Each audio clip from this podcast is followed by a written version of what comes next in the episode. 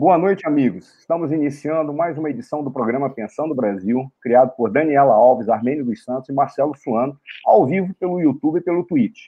Eu, Marcelo Suano e Armênio dos Santos, apresentadores do programa, temos a satisfação de receber nesta oportunidade o economista Roberto Dumas Damas, para conversarmos sobre relações Brasil e China, dimensão econômica, parceria, entraves, falhas e acertos nas políticas bilaterais. O professor Dumas é uma personalidade espetacular. Eu vou ler o seu currículo e sei que todos ficarão muito impressionados, porque não é um currículo qualquer que se encontra no país. Ele tem mais de 30 anos de experiência no mercado financeiro doméstico e internacional. Trabalhou em diversas instituições, tais como UBS Citigroup, Lloyds Bank e Itaú BBA. De 2007 a 2011, representou o Banco Itaú BBA em Xangai e em 2016 e 2017 atuou no Banco dos BRICS em Xangai, o New Development Bank, ou seja, o novo Banco de Desenvolvimento, que é o Banco dos BRICS, nas áreas de operações estruturadas e risco de crédito. Dumas é mestre em economia pela Universidade de Birmingham, na Inglaterra, mestre em economia chinesa pela Universidade de Fudan, graduado e pós-graduado em administração e economia de empresas pela Fundação Getúlio Vargas, de Chaparral Financial Analyst, conferido pela CFA Institute, nos Estados Unidos. Professor de Economia Internacional e Economia Chinesa do INSPER, Fundação Instituto de Administração FIA USP, ou seja, da Universidade de São Paulo, e St. Paul Business School, professor convidado da China Europe International Business School e Fudan University, na China. É autor dos livros Economia Chinesa, Transformações, Rumos e Necessidade de Rebalanceamento do Modelo Econômico da China, editora Sanpo. Crises Econômicas Internacionais, editora Saraiva. China versus Estados Unidos, como a economia global e as geopolíticas comportarão no pós-pandemia, pela editora Sanpo, e Blue Book of Emerging Economy, Annual Report on BRIC Social Economic, pela, pela editora Social Science Academic Press, da China, do qual é um coautor.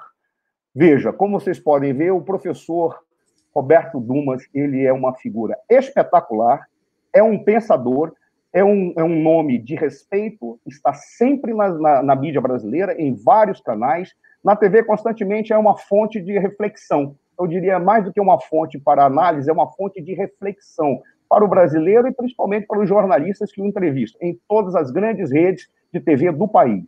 Nesse sentido, eu vou primeiro fazer uma pequena consideração inicial, passarei para o doutor Armênio fazer as suas considerações iniciais e depois entregarei a palavra ao professor Dumas para que ele faça as considerações. As minhas considerações são muito simples, são rápidas, mas são diretas e objetivas. Nós vivemos um momento da história em que tudo é apresentado de uma perspectiva em que os indivíduos menos se preocupam em analisar os fatos e mais em colocar preconcepções suas baseadas praticamente em nada, ou baseadas nas suas angústias, mais do que nas no seu conhecimento e mais na sua vontade de entender a realidade. É muito simples. A China é um gigante, está no cenário internacional e entendê-la faz parte do processo de tentar colocar planejamento estratégico para o país. Se nós não entendermos, simplesmente nós não saberemos como trabalhar com a China. Esse é um, é um fato que está diante de nós. Além do que, é, tem sido uma coisa muito curiosa. Poucas vezes eu tenho visto tantas falhas de, de estratégia como eu vejo é, hoje percorrendo não só o nosso país, como o mundo. Como nunca a estratégia foi ignorada e os indivíduos que tentam odiar ou tentam apresentar é, é, posicionamentos de combate com supostos inimigos, a primeira coisa que eles fazem, eles já dizem que, o, que aquele que ele está olhando é seu inimigo e já dizem que querem derrotá-lo parece que esqueceram todos os livros de estratégia, que o principal fator da estratégia, o principal elemento da estratégia é o efeito surpresa. Ora, quem realmente quer tomar alguém como adversário deveria primeiro entender e conhecer o seu adversário. Se ele realmente for, quem sabe, à medida que se ilustra, descobre que ali não há adversários, há apenas indivíduos que estão num processo de interlocução.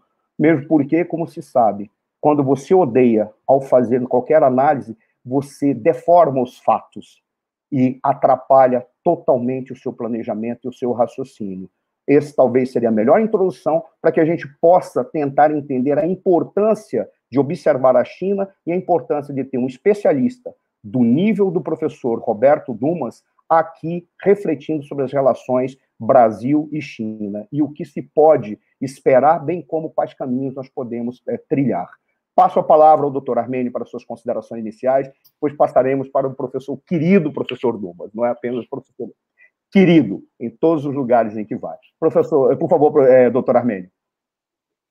Boa noite, professor Marcelo. Boa noite à professora Daniela, que está na nossa produção. Boa noite aos nossos internautas que já estão nos acompanhando. E uma boa noite muito especial ao professor Roberto Dumas Damas. Damas Dumas? Dumas Damas. É, Dumas Damas. Dumas Damas, exatamente. E, que nos dá a honra é, da sua presença conosco para conversarmos e refletirmos sobre este é, esta circunstância e estas questões que envolvem as relações Brasil-China e a China no cenário mundial. E tenho certeza que será uma, uma oportunidade de é, desmistificarmos muitas coisas, porque é, existem muitas narrativas a respeito dessas questões é, Brasil-China. É, temos agora, de ontem para hoje, uma mudança significativa do ponto de vista de é, alteração do Ministério das Relações Exteriores, com a substituição do ministro Ernesto Araújo. Então, é algo que precisamos refletir também se haverá uma alteração é, na relação é, diplomática do Brasil com a China, é, se efetivamente é, essas, essas, digamos assim, arestas que foram construídas durante a, a a gestão do ministro Ernesto Araújo no, no Itamaraty contribuíram para a sua queda, em que nível isso chegou a comprometer as relações com o Brasil, e, e, e, e, o fato é que a China é uma grande parceira comercial do Brasil, isso é um, algo que não podemos, é, de maneira nenhuma, é, negligenciar, né, porque contra fatos não há argumentos, e a questão é como o Brasil deve se portar com relação a essas circunstâncias e essas relações, né? Então, são questões todas que vão permear essas reflexões, seguramente, do professor Dunas, que nós pretendemos colocar. E agradeço muito a sua disponibilidade de estar conosco aqui, alguém que é muito especialista na área, que convive é, de maneira muito próxima com, com essa cultura e, com, e com esse, conhece muito a, a, as questões governamentais e de relações desse país, tenho certeza nos trará muitas luzes. Muito obrigado, professor, seja muito bem-vindo e agradecemos muito a sua oportunidade. Professor Duma, passo a é, passo as palavras ao senhor, passo a palavra ao senhor, estou travando aqui, passo a palavra ao senhor para suas considerações iniciais, já fazendo uma reflexão e já, e já colocando diante de todos a carta, o, o mapa que será percorrido, para que todo, todos entendam a necessidade de ter um pequeno, mas que seja mínimo, mas suficiente para mudar a perspectiva e entender o cenário. Por favor. Primeiramente, muito obrigado, Marcelo, doutor Armênio, Daniela também pelo convite. estou muito honrado em poder fazer parte uh, desse bate-papo aqui, dessa live. E, obviamente, que hoje em dia todo mundo tem uma opinião e as narrativas importam mais do que os fatos. E como nós estávamos conversando, às vezes, por exemplo, eu lembro do, até conversando com o doutor Armênio, acho que o Marcelo não estava dentro, lembro até de uma frase do saudoso Paulo Francis, que ele falava, não deixem os fatos mudarem a sua opinião. Veja, o que é fato é fato. Já aconteceu, não adianta ter uma opinião ou não. E geralmente, hoje em dia, por exemplo, você chegar e falar, vou falar sobre a China, uh, a possibilidade de já vir muitos haters e falar, olha, você é um comunista, você deveria morar lá, etc., isso acaba acontecendo, é normal, não tem problema. Mas eu gostaria, se vocês me permitirem, dizer, primeiro, nós acabamos estudando. Eu morei na China, eu estudei um pouco. Então, a China, de fato, a gente pode falar ela é comunista, mas por que, que chamam que ela é comunista? Isso, pelo menos, foi o que a gente ouve, o que a gente lê, o que a gente estuda. Até 1976, quando Mao Zedong cuidava, uh, tinha feito toda a revolução, morreu. Depois veio a Gangue dos Quatro, que é a esposa de Mao Zedong continuou dominando o poder. 1979, acabou aquilo, entrou o líder Deng Xiaoping. E é só para a gente falar o que, que é o comunismo. O comunismo não é ditadura. Ele preconiza a ditadura. Ditadura é uma maneira de você cercear a liberdade. A China é ditatorial, não há menor dúvida, é uma bruta ditadura, principalmente em relação aos uigures, à independência de Hong Kong, etc. Mas a forma de produção, ela é comunista. Veja, o que é o comunismo partindo de Karl Marx, pelo que eu entendo, talvez alguém possa discordar, é que você tem um determinado input, um insumo, você tem que determinar um, de, uma produção, ou seja, uma cota de produção, e se você produzir a mais ou a menos do que aquilo, a meritocracia ela não é reconhecida.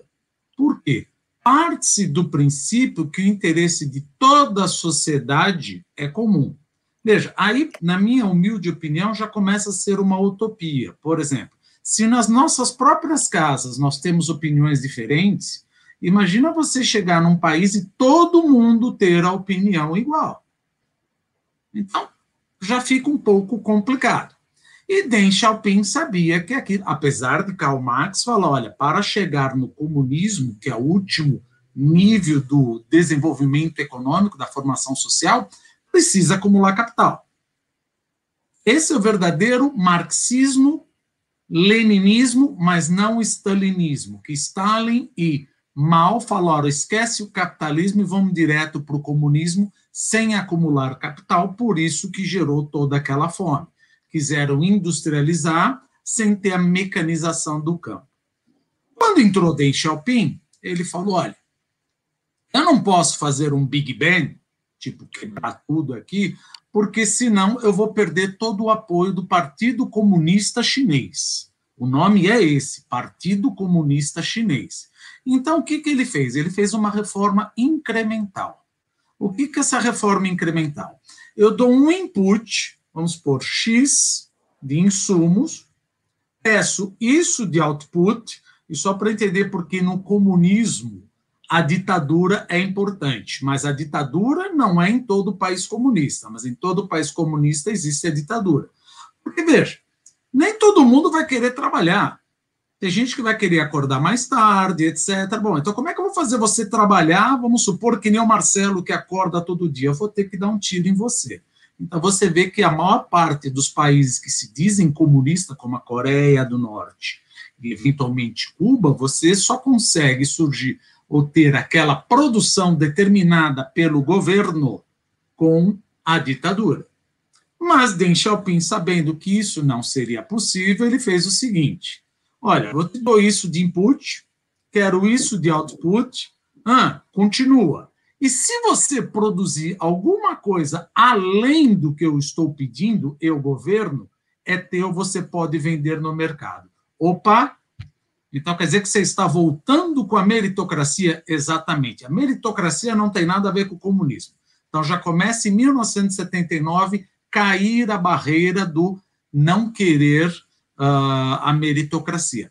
E a nave foi indo até que 1989, dado que você tinha o Dual Price System, o sistema de duplo preço, engana-se quem no começo acha que os protestos foram por liberdade uh, individual. Não, foi depois. No começo, eles reclamavam pela corrupção no governo.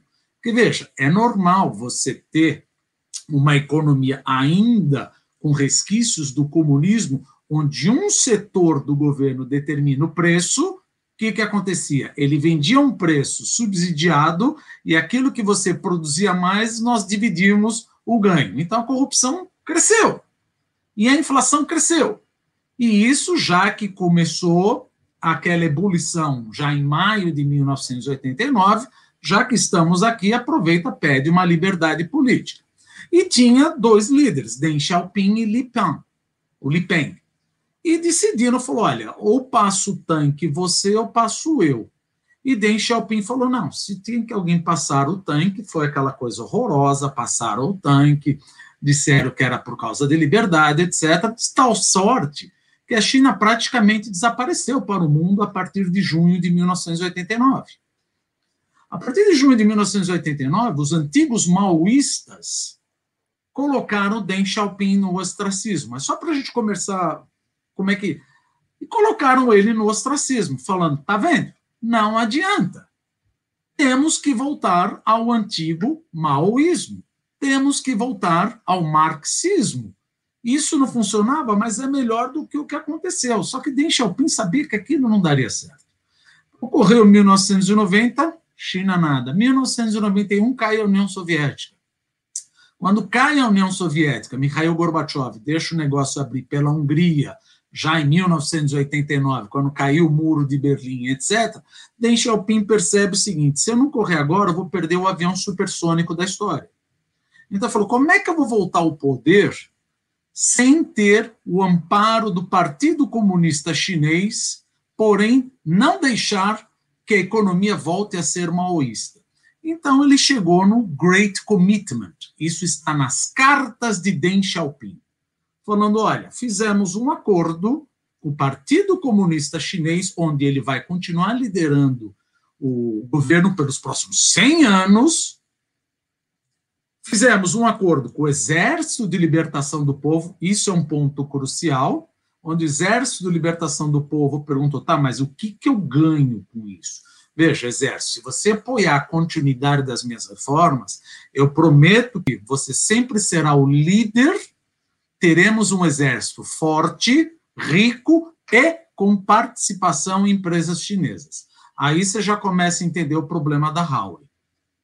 Então, tem empresas que são óbvias, que são controladas indiretamente, você não vai achar uh, no, no, organograma que a Huawei é controlada ou não, mas você sabe que, se você pesquisar, quem fundou a Huawei foi um general do Exército de Libertação do Povo, e a CFO, a CEO, que acabou sendo presa no Canadá, era filha dele.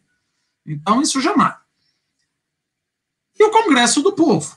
Aí falou: olha, tudo bem, tudo bem. Só que aí o Partido Comunista Chinês entrou naquela coisa. Bom, então nós vamos ser chamados de quê? Já que você vai continuar com as suas reformas, implantando, voltando a implantar cada vez mais a meritocracia. E aí foi quando Deng Xiaoping soltou várias frases. Dentre, elas foi: To get rich is glorious. Ficar rico é glorioso. Eu não me lembro em nenhum momento de Kim Jong-un ou Fidel Castro ter falado isso. Mas um líder da China, em 1992, falou isso. Mas o Partido Comunista Chinês falou: tá bom, eu entendi, ficar rico é glorioso, é importante, mas como é que nós vamos nos autodenominar? Vamos nos chamar de capitalismo de Estado? O Partido Comunista Chinês falou: olha, não fica bem eu, Partido Comunista Chinês, liderar uma economia onde é chamada de capitalista ou de capitalista de Estado. O que, é o capitalismo de Estado? Capitalista, mas você pode enriquecer. Mas muitas decisões, ou seja, várias empresas, ainda são estatais, como era no Brasil da década de 70. Foi quando Deng Xiaoping falou, vocês que a outra frase. Gente, vamos parar com essa discussão e vamos ganhar dinheiro. Quer dizer, esse negócio vamos ganhar dinheiro é minha parte. Mas ele falou assim: não importa a cor do gato, desde que pegue o rato. Mas já que vocês querem um nome, nós não somos comunistas, mas e nem somos capitalistas, que também não pode botar esse nome, coloca o nome aí, agrada a todo mundo. Seremos uma economia socialista com características chinesas. Ou seja, eu não sou socialista, eu não sou comunista, e já que você não quer falar que eu sou um capitalista estatal, foge. E aí também para derrubar alguns paradigmas. A Bolsa de Xangai e Shenzhen, ambas, têm um market capitalization de aproximadamente 9 trilhões de dólares. É difícil achar que uma economia sendo capitalista possibilita desenvolver um, uma bolsa com market capitalization de 9 trilhões de dólares. Segundo, os maiores bancos do mundo tanto Bank of China, Bank of China, China Construction Bank, Indústria Comércio Bank of China e Bank of Communication, eles valem mais do que muitos bancos. E a gente sabe, bilionários como Jack Ma dificilmente faria toda essa fortuna em lugares como Pyongyang, na Coreia do Norte. Então a gente acaba descobrindo que chamar alguém de comunista parece que você está xingando. Veja, eu sou completamente pró-Friedman. Sou completamente pró-Schumpeter. Mais capitalista, impossível. Mas é importante botar o nome, porque senão fica uma discussão. Vai para Cuba, vai para a China. Não. Se você vê, o PIB per capita é diferente. Mas esse era um ponto. O segundo ponto que eu queria colocar é sobre o trade war, a guerra comercial dos Estados Unidos e China. Estava certo Trump, estava errado. Veja, se você pensar de que maneira a China conquistou o mundo sendo um polo exportador, você pode até dar razão para Trump, Donald Trump. Por quê? Porque a China não há a menor dúvida que ela manipulava o câmbio e continua manipulando. Os salários dos chineses sempre aumentam, sempre aumentaram, mas sempre aquém a produtividade do trabalhador. Porque muita gente fala, o teu salário está aumentando. Sim, mas o meu salário ele tem que aumentar pelo menos de acordo com a minha produtividade. Se eu consigo dobrar a minha produtividade, o certo economicamente é dobrar o meu salário, que isso não impacta nem na margem da empresa e nem na inflação. Então, como é que a China conseguia ganhar toda essa competitividade? Ela aumentava o salário do trabalhador, só que o trabalhador era mais competitivo. Então, isso é chamado que a mão de obra é barata. Se a gente pode falar, é a hora que vão brigar comigo. A mão de obra no Brasil é absolutamente cara. Se você pegar, não, mas eu não ganho quase nada, mas se você pegar o salário mínimo de 2003 a 2019, você vai ver, se eu não me engano, em termos reais, o salário mínimo subiu 40%, 60%, além da inflação. Não me consta que o trabalhador brasileiro, tirando alguns segmentos, tenha ficado produtivo dessa maneira. E aí você percebe por que, que nós perdemos a industrialização. Mas eu não ganho quase. Sim, mas não é questão religiosa que você merece ou não merece. É questão de, economicamente, eu não mereço tudo aquilo que eu estou ganhando. Mas voltamos manipulam o câmbio, represam os salários, subsidiam o capital, ou seja, tira dinheiro das famílias, pagando uma taxa de juros abaixo da taxa de juros de mercado. Existe uma coisa na China chamada Land of Usage Right, e a gente pode traduzir como uso capião. Quando Deng Xiaoping entrou no poder, ele dividiu as terras da zona rural, porque você tem uma casta, vamos dizer assim, quem nasce na zona rural, não tem todos os benefícios que tem quem nasce na zona urbana. Você precisa conquistar um passaporte. Esse passaporte é chamado de RUCU. Senão, você só pode trabalhar na zona urbana se te chamarem. Por exemplo, se uma secretária no banco, eu não poderia contratar a secretária. Eu precisava pegar a FESCO, que era uma organização do Estado, e falava, eu quero uma secretária. Ele me mostrava 20, 50 secretárias, por quê? com o risco de eu contratar alguém ilegal da zona rural. Mas qual é o problema de contratar da zona rural? As pessoas da zona rural não têm todos os benefícios sociais que tem o pessoal da zona urbana. Então já começa por aí. Esse Land of Usage Right, o que, que acontece? Xiaoping deu e para vocês usarem, ou seja, as pessoas da zona rural, por 40, 50 anos. Pode usar, não é teu, mas pode usar. Só que os governos das províncias, eles são avaliados de acordo com a capacidade de fazer com que o PIB local bombe, cresça. Então eles chegavam para esses agricultores, que não na realidade não eram agricultores, mas era uma industrialização na zona rural, como os Township Village Enterprise, e falavam: Eu quero comprar tua terra, ou o direito de usar tua terra. Tá, mas custa o valor de mercado é tanto. Não, não, não, não, eu pago um terço. Não, mas custa tanto. Veja, quem manda aqui sou eu, ou você paga menos, ou o negócio vai pegar fogo. Então você acabou tirando renda de novo das famílias. Veja como você está ficando competitivo.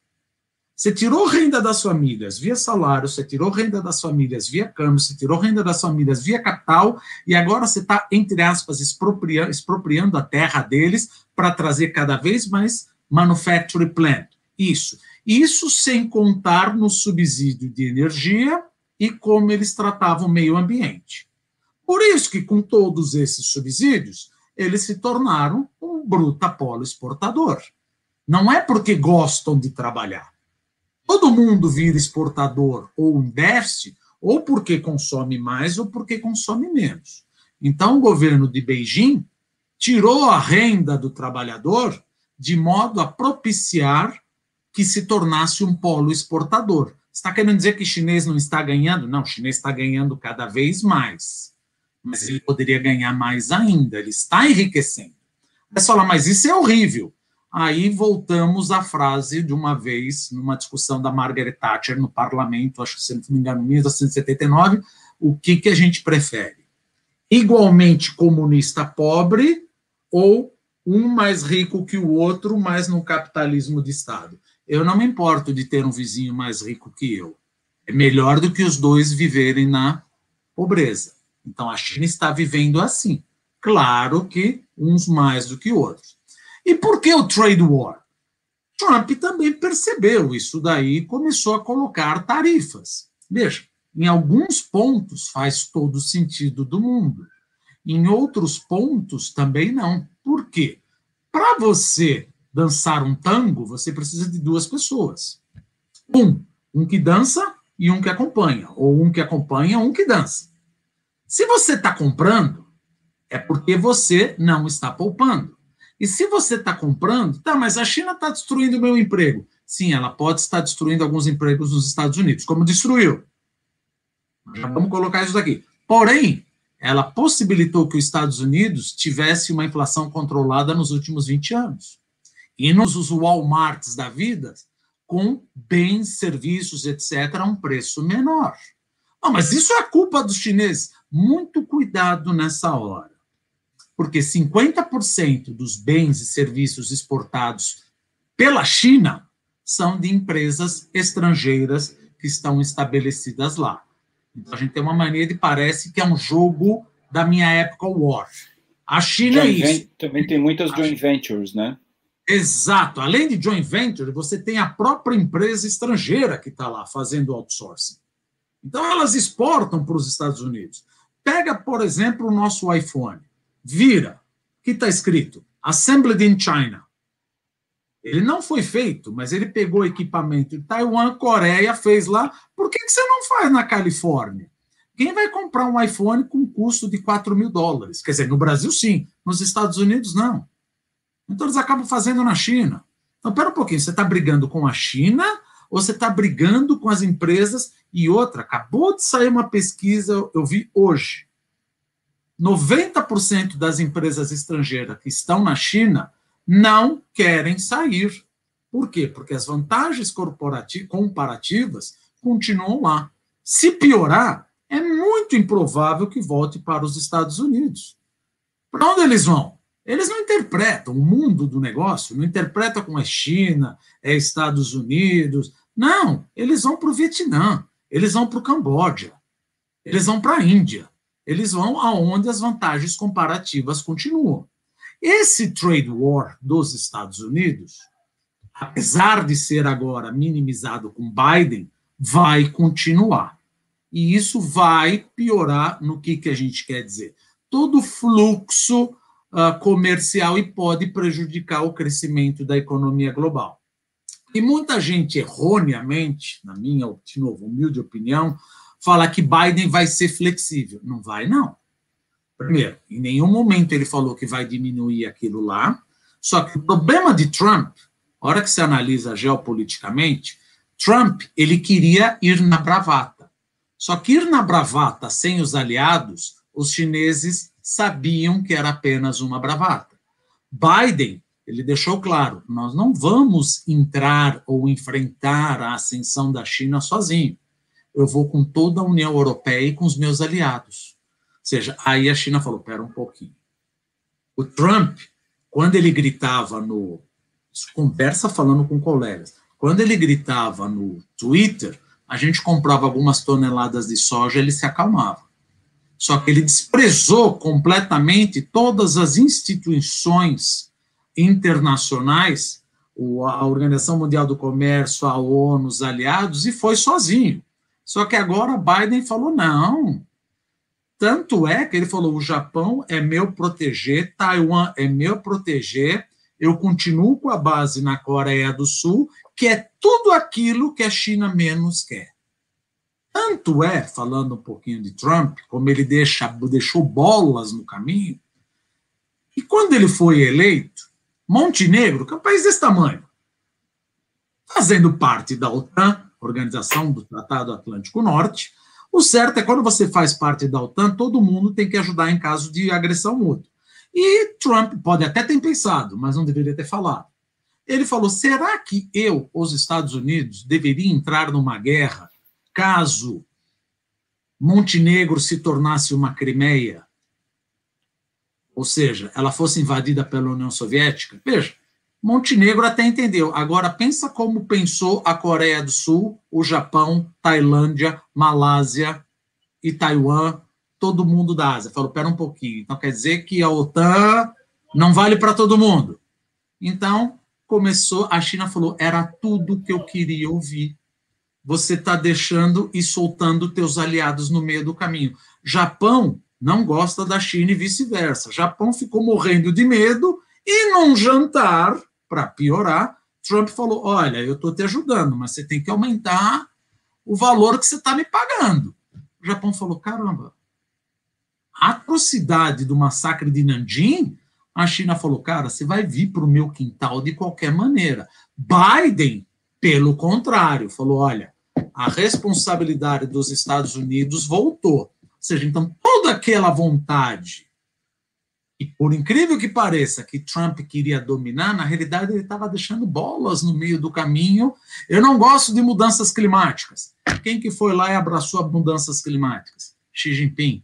Eu odeio multilateralismo. Quem foi lá fez uma bruta de um acordo. A China, quando eles saíram do TPP. Ou seja, os Estados Unidos estavam. Aliás, Trump nunca mentiu. Ele falou America first. Só faltou falar, and I don't care about the rest e não me importo com o resto. Biden está construindo relações novamente.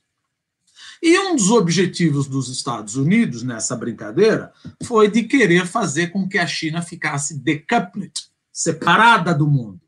Pode esquecer, porque a China não é como era a União Soviética em 1970, 1980. A China não é um país, é uma fábrica. Ela faz parte de um enorme emaranhado de supply chain, onde todo mundo compra e vende. É muito difícil você cortar essas teias que já foram montadas. Não vai acontecer. Então, você isolar a China, isso poderia acontecer se a gente estivesse falando da União Soviética. Só que agora a China é um importante player, não estou nem falando militar, que ninguém quer brigar. Quem quer brigar é o cara de, da Coreia do Norte. Aliás, ele não quer brigar, ele lança o míssil só para os Estados Unidos ficar nervoso e a China, aliás, na minha humilde opinião, falando de geopolítica, o que, que é? A Coreia do Norte, de certa maneira, ela é utilizada pela China para provocar os Estados Unidos. Do tipo, eu não lanço nada, mas você sabe que se eu soltar o cara, fica meio complicado. Lógico que não vai acontecer, mas é todo um jogo de poder e veja como você flexiona seus músculos porque a Coreia do Norte ela só sobrevive porque ela é um proteger da China. Mas por que a China está a favor do comunismo? Não. É como Deus me livre, não me interpretem errado. Mas ele é o caçador, é o cachorrão da, da, da Ásia, que se eu pedir para latir frente aos Estados Unidos, os Estados Unidos baixam um pouco a bola. Para a gente entender como é que é a geopolítica. Então, o Kim Jong-un ele não é completamente louco. Ele obedece o que a China faz quando, eventualmente, a China fala, dá aquela pancada. Então, não acontece isso. E tem um ponto aqui que a gente começa a analisar sobre o decoupling. Por exemplo, a gente sabe que a briga agora parou com esse negócio, não vai ser decoupling, mas pelo menos na parte de informação tecnológica, no IT, uh, ah, inteligência artificial, etc., o Biden já falou, assim, desde muito tempo que você está soltando. Não queremos vender insumos para os Estados Unidos, tal, tal, tal. E qual é o medo da China? A China está com medo danado de que os Estados Unidos, em algum momento, obrigue os seus aliados, leia-se aí, Japão, Taiwan, Coreia, Tailândia, Malásia, Indonésia, parem de vender componentes, inputs necessários aos, ou melhor, os semicondutores necessários à inteligência artificial. Então, o que, a China falou? Eu quero ser autossuficiente, porque eu estou com medo danado que em troca de proteção, não acho que Biden faria isso, mas uma pressãozinha para aqueles que vendem semicondutores para a China parar de vender ou vão sofrer sanções, aí a China perde a corrida em relação à informação tecnológica. Coisas para se pensar. Se a China, de fato, que ela já está nessa, desculpa falar o termo que a, que minha filha usa, nessa pegada, desde 2006 de querer fazer esse semicondutor em casa, ela já começou a fazer há muito tempo, melhor, há muito tempo, né? Com essa minha idade, nada é muito tempo, muito tempo é 50 anos, mas a gente fala muito tempo, 10 anos. Ela já está 10 anos numa produção enorme de painel solar. Veja o preço do painel solar como ficou. Despencou. Se ela começar, de fato, começar a fazer semicondutores, o que, que vai acontecer com o preço do semicondutor? Vai cair e provavelmente ela vai ganhar muito rápido uma, um, uma corrida tecnológica. Bom, mas isso não é bom? O preço não vai cair? Sim, mas pensa pelo lado se essa parte tecnológica for para o exército, People Liberation Army. Então a geopolítica, ela já começa a falar, olha, eu não quero te atacar, não é como era a Guerra Fria, eu acho que eu posso viver com os Estados Unidos e Biden sabe que pode viver com a China. Só que vamos deixar claro o seguinte: a China é óbvio nisso. Não quer os Estados Unidos na Ásia. Então, se você começa. Imediatamente, para você ver, logo que Biden ganhou, o que, que ele fez? Começou a fazer exercícios marítimos no mar da China. Do tipo, ó, o negócio mudou. O negócio mudou. Então a China já sabe que tem um cara que, se precisar, vai entrar. Não vai ter nada. Mas é importante que essa geopolítica está mudando. E os, eles estão se preparando cada vez mais. Mas a China está usando só o hard power dela? De jeito nenhum. Ela está usando o que a gente chama de sharp power. O que, que é isso? A rota da seda, ou Belt and Road Initiative. O que é o Belt and Road Initiative? Se você entrar no Wikipedia, você vai ver que, olha, estamos falando de um trilhão de dólares para 180 países, porque a China quer melhorar a infraestrutura dos países, porque ela viu como ela sofreu em 2008. Tá, isso é o que está no Wikipedia. Será que é só isso? Não. O soft, o sharp power dela é através do dinheiro, através do investimento. Você está vendo como não tem? Eu não estou colocando que muita fala, estou defendendo isso, estou defendendo. Não, é certo, é certo. Que a gente analisa, analisa. O que ela está fazendo? Ela está dando dinheiro, empréstimo para vários países e que, num improvável ocorrência de guerra ou de estresse entre Taiwan e China, um desses países beneficiado com esse dinheiro provavelmente vai tomar uma ligação de Xi Jinping e falar proíba que os jatos norte-americanos ultrapassem o teu espaço aéreo. Por quê? Porque eu coloquei 300 milhões na sua economia. Olha o soft power. É assim que também eles estão fazendo. Eu não posso ganhar via hard power. Eu não posso colocar navios de guerra como os Estados Unidos colocam, mas eu te ganho no dinheiro. E aí a gente entra um pouco sobre o Brasil. O que a gente quer dizer com o Brasil? Veja, a China é meu principal principal parceiro econômico, principalmente em relação a commodities, a commodities agrícolas e commodities metálicas. Devo ver, de novo, aí entra o negócio do Ernesto Araújo. O que eu tenho são interesses, não me interessa o que ele está fazendo aqui ou ali. Então, você é pró-Estados Unidos? Não, eu sou pró-Brasil. Não devemos ter uma política de governo.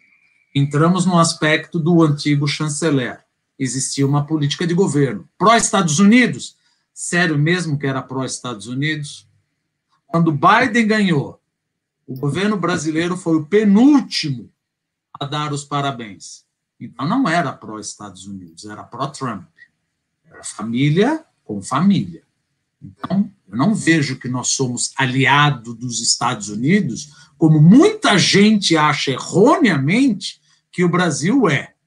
Senão, nós seríamos um dos primeiros. Tanto é que o Bibi, presidente de Israel, foi um dos primeiros. Veja, aliado é aliado.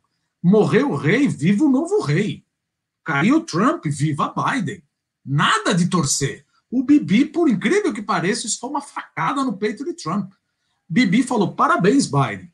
E o Brasil, o chancelaria brasileira, desculpa dizer, no alto da arrogância, falou que temos informações, ou seja, melhor do que a CIA e melhor do que a FBI, do que FBI, de que houve fraude lá. Por isso que é melhor não aplaudir. Não tem problema, é questão de você decidir, não custa fazer. Agora imagina como Biden se sentiu. Então, o que a gente fala é o seguinte: o Brasil, governos entram e saem, Estado não. A gente tem uma política de Estado, não de governo. Muita gente é a hora que vem, ah, mas como que era o outro? Eu não estou falando do outro, o outro era um horror. O anterior era pior ainda. Então não estou comparando esse, ah, mas pelo menos. Não, veja. O outro era um horror. Ah, mas eu fazia com, com Venezuela. Credo, um horror. A gente só tinha coisa com a Arábia Saudita, com Israel, com o Irã, não tinha nada. Esse não melhorou? Também não, continua a mesma coisa. Piorou.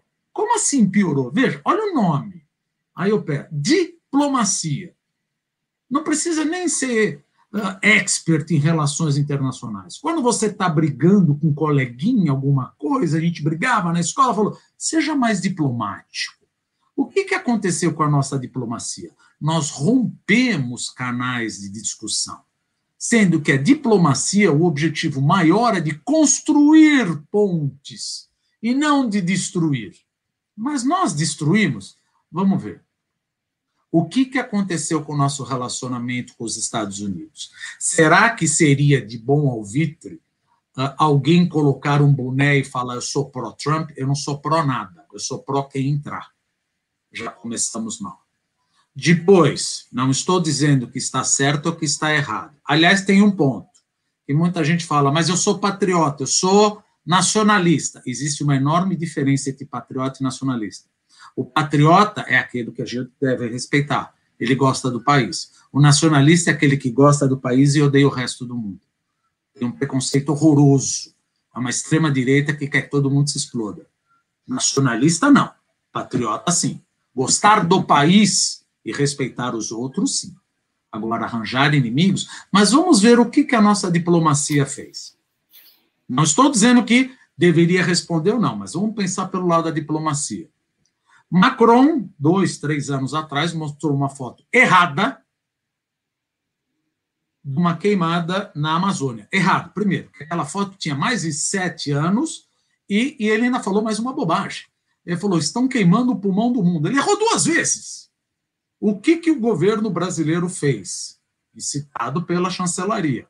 Começou, respondeu com as vísceras. Já começou errado. Você está indo no ringue exatamente onde o cara queria que você estivesse.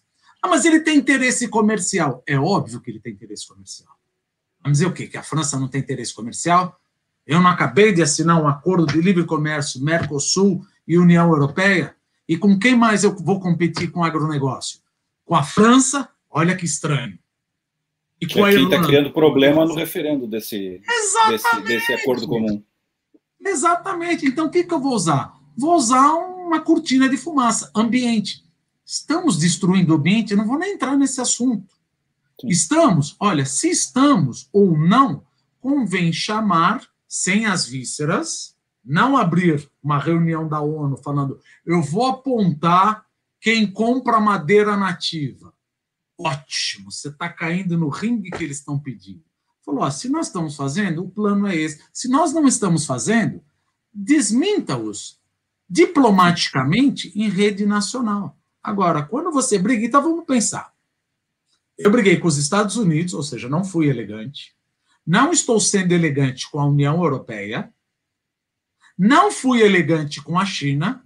De em que momento alguém, não estou falando do, do chanceler, pode fazer uma brincadeira de imitar chinês falando como cebolinha? É sério mesmo? Ah, mas isso não, não é questão de representar. Ninguém vai falar que isso é ministro, isso não representa o Brasil. É tudo República Federativa do Brasil. E depois de falar de vacina comunista, no mínimo deveria entender um pouco da história antes de parar de falar, antes de falar bobagem, porque não é comunista. E mesmo que fosse, você não está comprando vacina? Olha que coisa. Agora vamos pensar. Quantos por cento do PIB mundial o Brasil arranjou briga? Com os Estados Unidos? Não, mas, não, não. Nós éramos a favor de Trump. A União Europeia, com a China, e agora me diga, qual é o conhecimento da chancelaria, com perdão da palavra, respeitando a minha ignorância, de querer mudar a embaixada para Jerusalém? Isso foi porque realmente você fez um estudo ou você quis agradar Trump?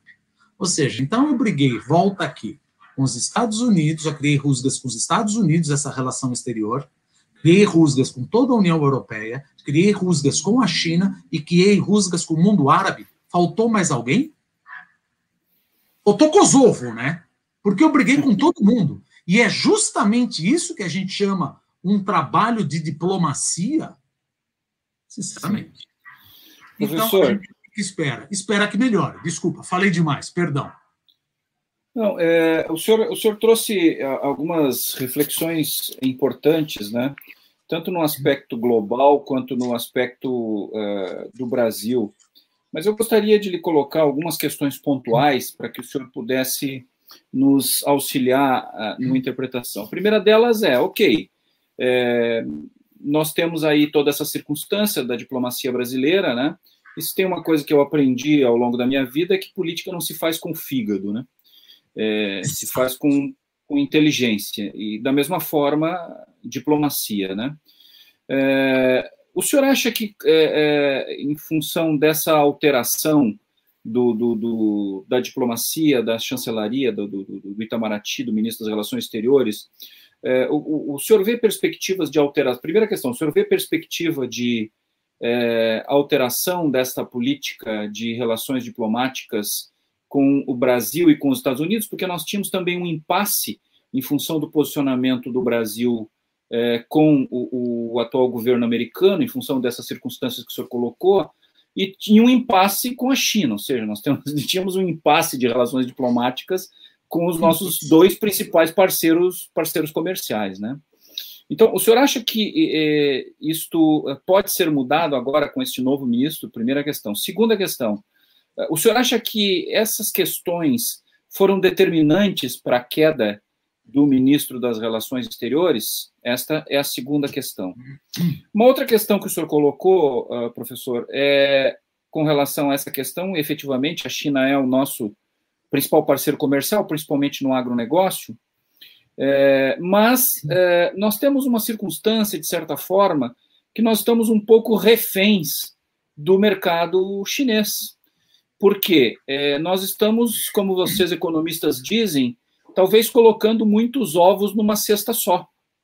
E aí, nós não temos a necessidade de abrir outros mercados para não ficarmos tão dependentes do mercado do mercado chinês, embora ele seja importante pelo seu tamanho, pelo seu consumo, né? Como nós podemos fazer isso? Eu, particularmente, sou, já disse isso num seminário que o professor Marcelo teve a honra de me é, acompanhar.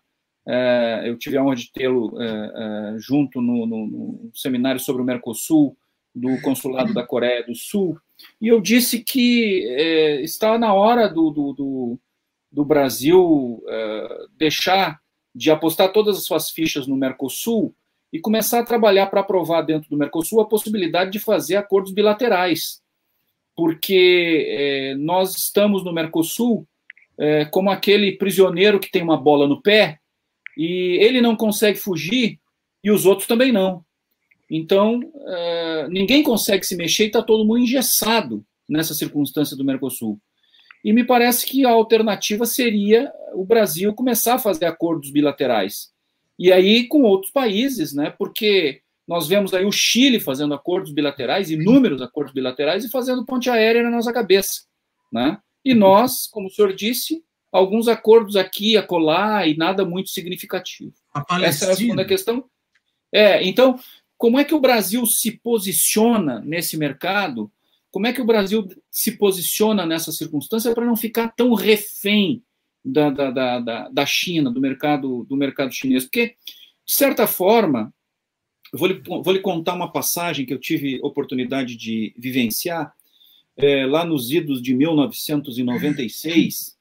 Eu me recordo que, e aí os nossos internautas sabem, eu falo aqui desde Porto Alegre, no Rio Grande do Sul, é, o, vieram muitos grupos é, é, chineses aqui no estado e compraram muita soja verde, ou seja, soja na lavoura, né? Fizeram uma compra monumental de soja. E estava aquele debate dos transgênicos ou não transgênico, aquele negócio. E aí chegou a época da colheita, os nossos produtores colheram a soja, os navios estavam viajando para a China. Nesse meio tempo, como a viagem é longa, a, a soja americana caiu né, de preço e ficou mais competitiva que a nossa. Os nossos navios começaram a chegar na China e começaram a ser recusados sobre a argumentação de que existia grão transgênico. Não existia grão transgênico nenhum. Hum. Era o subterfúgio comercial para devolver a nossa soja, porque eles tinham comprado soja americana nesse meio do caminho, que era mais barata. Então, não há uma confiabilidade também do ponto de vista é, dos negociadores chineses que tem esse tipo de problema. Então, como também não ficar refém dessas situações e como se comportar? Outro aspecto, professor, estou colocando várias questões para o senhor pensar. Eu estou anotando aqui porque eu é, esqueci pois é. Todas. Pois é. É, o, senhor, o senhor colocou também essa circunstância de que nós temos muitas empresas estrangeiras na China, e, e até porque a China exige que para estar lá tem que ter uma joint venture com uma empresa chinesa, né, em, grande, em grande parte, salvo uh, eu me engane. Né? Então, uh, por essa circunstância, em função dessa competitividade, o mundo também fica refém do mercado chinês para fornecer bens de consumo. Um exemplo que nós tivemos agora foi a escassez de máscaras no mercado internacional em função da pandemia, né? que nós ficamos é, absolutamente reféns no mercado chinês.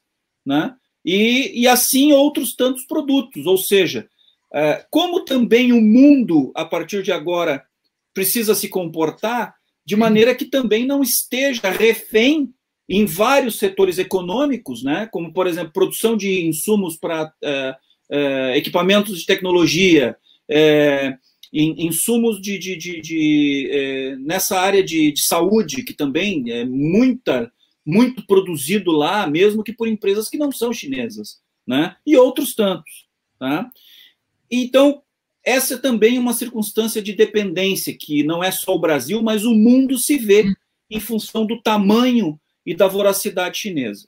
E uma última questão que eu coloco é o seguinte: é, o soft power chinês que o senhor coloca tem uma estratégia muito clara de ocupar espaço nos países com investimento. E aí nós temos circunstâncias de apropriação de setores estratégicos. Hum. Por exemplo, no Brasil, nós temos investimentos muito fortes na área energética, que é um, um setor estratégico. Os chineses estão comprando terras no Brasil, ou seja, eles estão visando um aspecto também da produção né, de é, é, alimento, que eles têm uma grande necessidade. Até que ponto isso gera para nós um problema? E aí vou usar um pensamento do professor Marcelo, tá? que eu acho que ele pode complementar depois.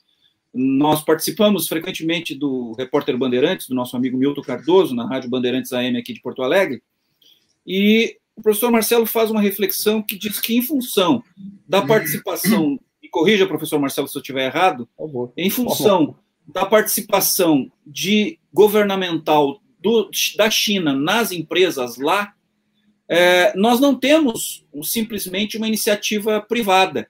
Quando vem uma empresa e se apropria ou investe pesadamente num determinado setor, nós não temos só uma empresa chinesa no Brasil, nós temos o governo chinês dentro do Brasil e nós não temos só uma relação comercial, mas também uma relação diplomática. E aí depois, como é que resolve isso? Nós ficamos refém dessa situação. E hum. podemos ter um impasse diplomático com um país do tamanho da China que nós não temos a mínima possibilidade de fazer o um enfrentamento. Né? Então, esse é um problema também para nós. Embora o investimento chinês seja muito bem-vindo, né, porque nós precisamos de investimentos em infraestrutura para desenvolver é, ferrovia, é, sistema aquaviário, sistema de energia, etc. E tal, mas isso também tem um outro viés e tem esse problema. Então, é, para não me alongar muito, são essas as questões iniciais que eu, que eu coloco para o senhor, né, para a gente pensar um pouco nessa circunstância mais voltada ao Brasil. Professor é, Dumas, começar... antes, do senhor, professor Dumas, antes do senhor começar as, as, as respostas, até para dar uma respirada e vai responder exclusivamente as questões do Armênio, eu não vou fazer nenhuma por enquanto, é, eu gostaria só de fazer a leitura de algumas considerações dos nossos internautas. Aí já aproveita e logo depois que eu encerrar, fazemos uma outra consideração, tem umas perguntas para fazer também, é, e, e, e, o que o, o, o doutor Armênio apresentou é exatamente a, a minha preocupação que eu tinha apresentado em várias ocasiões, né? Uh, mas isso aí a gente pode verificar depois. Eu vou fazer uhum. a leitura aqui da participação dos internautas. O professor, querido professor Alan Vendrame. Boa noite, senhores. Ah, doutor um excelente... Olha, está acompanhando. Será um excelente programa. Grande abraço. Como a gente conhece de um bom tempo, sabe o, uh, o nível espetacular que se espera de uma participação, uma reflexão tua, né? Enorme uh, respeito ao professor Alan. Uh, Sim, sim. A Cristiane Romrich está dando boa noite a todos nós. O Mário Suano, o engenheiro Mário Suano de Manaus ou de Minas. Eu creio é teu irmão, Marcelo? É meu irmão, é meu irmão. Ah, Olha só, meu, meu irmão dando, tá, trazendo fé no trabalho que está sendo desenvolvido aqui. Muito obrigado, meu irmão. Está dando boa noite a todos nós. Ele é, um, ele é um empresário engenheiro e durante muito tempo sofreu na pele o que é, é trabalhar com isso, ser um empreiteiro no Brasil e não participando de daqueles grandes conglomerados, né? Uhum. E tem muita tem algo para muita coisa para apresentar de reflexão e experiência. O Coronel Petri, que é o, o vice-delegado da Associação de Diplomados das Escolas Superiores de Guerra no Rio Grande do Sul, está dando boa noite, economista Roberto Dumas e equipe Pensando Brasil. A Marília Pins, querida Marília Pins, está dando boa noite a todos nós. A Maria Luquim, que é uma estrategista de, é, de políticas públicas, está dando uma boa noite a todos nós. Trabalha no Rio Grande do Sul, dando assessoria com planejamento estratégico uh, para uh, políticas públicas, né? estratégia de políticas públicas no Rio Grande do Sul. O doutor Everton Mark, o atual delegado da Associação dos Diplomados da Escola Superior de Guerra no Rio Grande do Sul, está dando boa noite, pessoal. Vamos acompanhar este importante debate sobre este tema estratégico é interessante porque vai começar o ciclo de estudos estratégicos na ADESG do Rio Grande do Sul dentro em breve, né?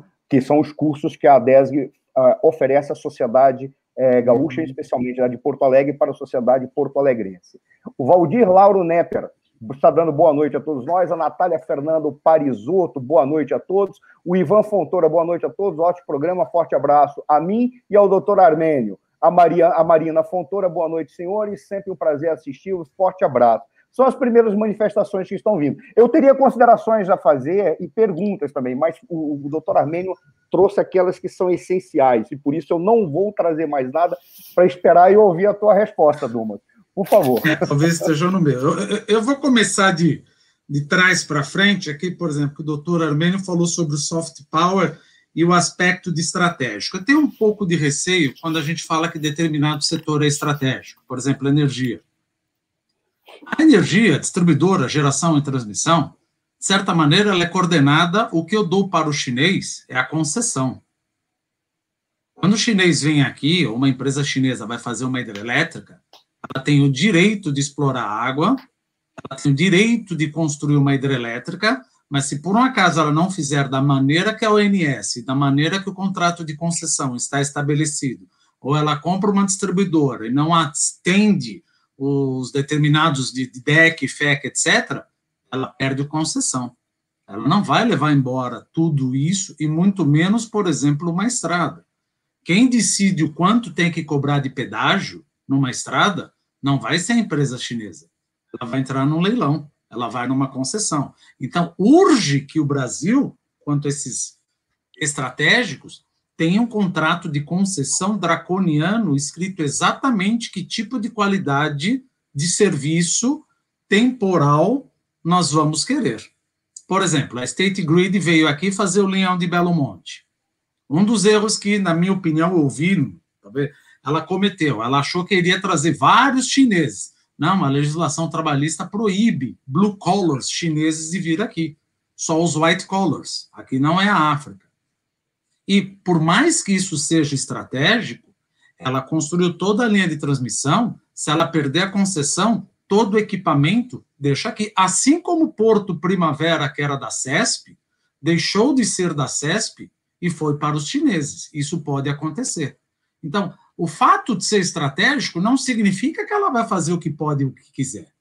Eu estou dando concessão para ela.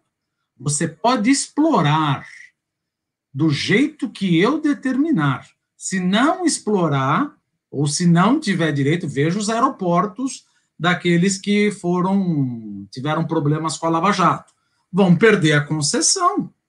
Então, apesar de ser estratégico, não isso, é isso que tá, quem decide. Isso que o senhor está dizendo, isso que o senhor está dizendo, professor, é, é a, o que em direito administrativo nós chamamos de cláusulas exorbitantes, que são perfeitamente legais e admitidas pela supremacia do interesse público. Eu acho que é mais ou menos isso. Se ele não é. fizer correto, ele está fora. Então, por mais que se fale estratégia, tudo é estratégia. Veja, mas eu preciso de dinheiro. Uma vez ouvi uma pessoa falar, mas espera um pouquinho.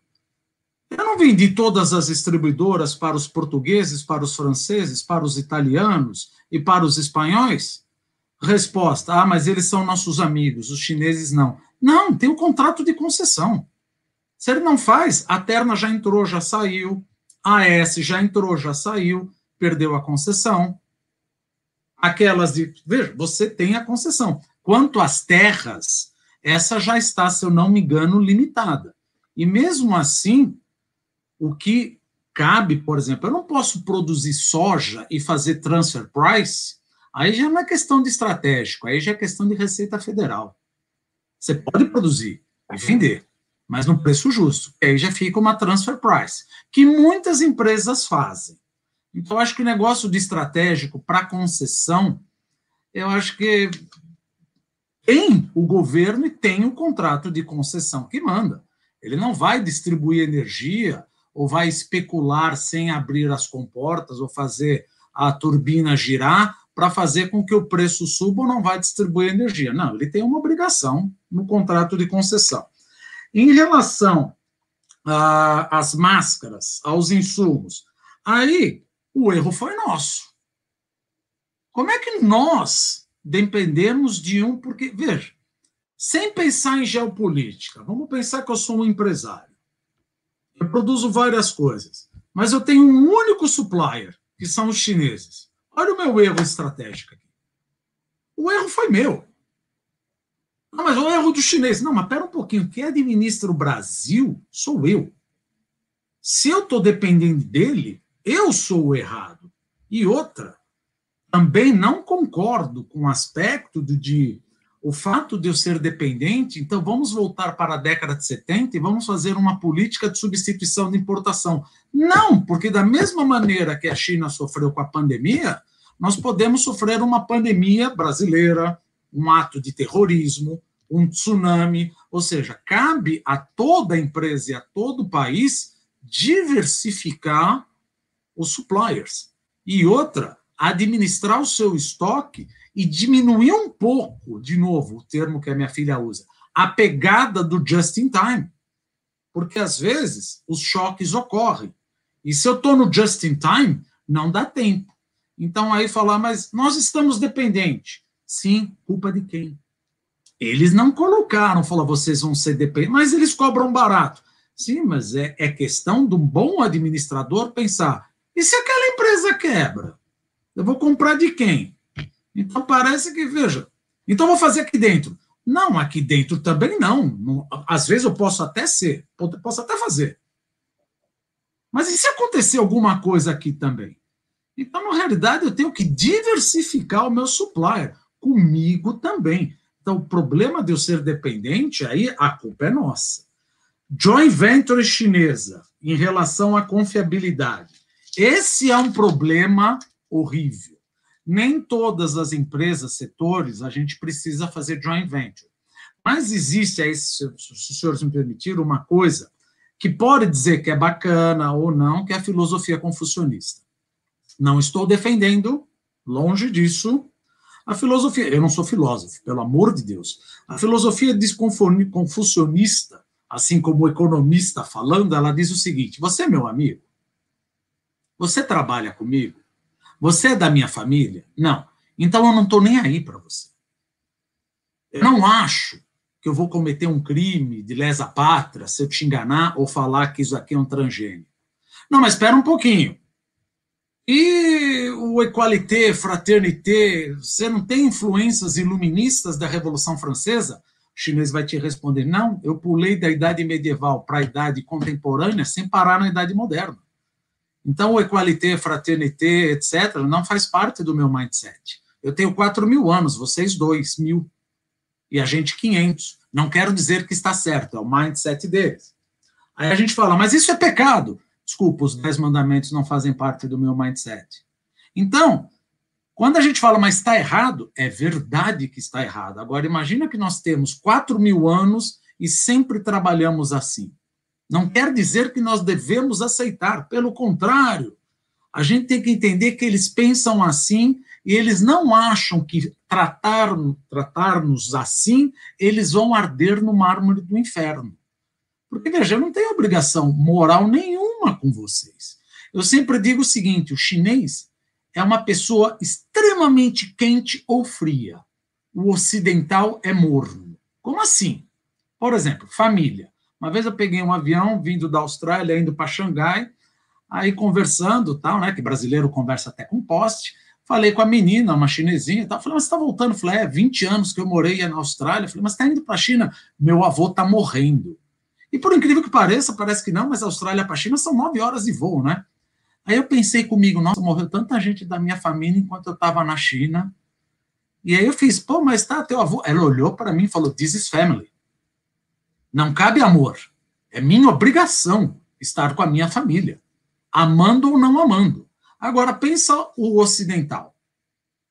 Deus me livre, ninguém está falando do, do, do, problema aqui. Mas um tio que não está muito bom no hospital, chega num sábado, a esposa fala: Vamos visitar o tio? Fala, mas será que ele não melhorou? Você já começa a arranjar desculpa. Olha como nós somos mornos. Para ele, não. Se você é minha família, você pode tudo. Por isso que existe o termo guanxi. Quando você entra dentro da minha esfera, você pode tudo. Se você está fora, eu não acho que te roubar eu sofreria. Uh, como é que eu posso explicar sem ofendê-los? Eu não acho que eu sofreria um, um, uma, uma vassalidão moral tão grande quanto morais, você. É. Uma o quê? Avaliações morais. Ou seja, Isso, não, é quase eu, eu aplicar a lógica. A lógica eu não, eu não deveria ser de açoitado em praça pública na minha retidão moral. Não acho, eu acho que isso é uma coisa normal. Esse é como eles pensam. Então, como é que eu trabalho num negócio desses? Por exemplo, dando muitos conselhos para empresários. Se você ligar para alguém no China, ele falou, tenho isso, e fechar um container, não faça isso vai vir exatamente aquilo que você não pediu. Então, o que, que a gente fala? Tenha um entreposto, faça visitas surpresas, quero fazer controle de qualidade, eu vou buscar na planta, não feche o container antes de eu ver e eu acompanho o container até o porto. Desculpa te A China é barata. Desculpa, só isso, Marcelo. A China é barata mas não tão barata quanto a gente pensa. Às vezes a gente quer tratar o chinês como se ele fosse o alemão. Não, pede que vem. Não, não vai vir, não. Porque ele não tem obrigação moral. Ele tem 4 mil anos assim. Mas isso está errado. Mas quem falou que está errado? É você que tem 2 mil anos? Eu tenho 4 mil. Então não é questão de eles são ou não são. Eles são assim, a gente tem que trabalhar para não perder dinheiro. Desculpa, Marcelo, o que, que você ia falar? É, eu que te peço desculpas, mas é, é é, apenas para complementar um conselho que eu recebi de um consultor, é, inclusive nos negócios, tente pelo menos garantir uma antecipação de 50% de qualquer negócio. Porque certamente ele não vai. Porque certamente é, você. Ele, veja, não haverá julgamentos morais se ele postergar isso ad infinito ao ponto desses 50% no futuro vir representar quase 0,5%. E é, não tenha julgamentos morais. Tanto é que a gente tem na, no, no INSPER, por exemplo, disciplinas que chamam Doing Business in China. Okay. Gente, não é a mesma coisa. Você tem que entender aquilo que não é dito, mas aí ele fala, mas você fez isso. Por exemplo, o que aconteceu sobre a soja transgênica. Sim, qual é o problema? Não vi problema nenhum. Ah, mas você usou uma desculpa esfarrapada. E ah, mas está errado. Sim, perante os seus olhos ocidentais. Sim. Poxa, mas então não faço um negócio com você. Pois é, a gente pode fazer falar que não, mas o nosso competidor vai fazer e vai tomar todos os cuidados. Ô, Dumas, eu posso Esse estar é errado. Problema. Eu posso estar ah. errado, mas quando você falou é Guanxi, né? O termo. Guanxi. É Guanxi. É, o Guanxi, ele não é o nosso network ocidental. É ele é bem mais. Ele, ele, é diferente, ele é quase. É, deixa eu tentar. Quando eu me apresentaram a primeira vez e eu entendi, porque eu fui vítima do Guanxi, e depois eu entendi a bobagem que eu havia feito, tanto que até hoje eu não recebi, mas isso a gente deixa de lado.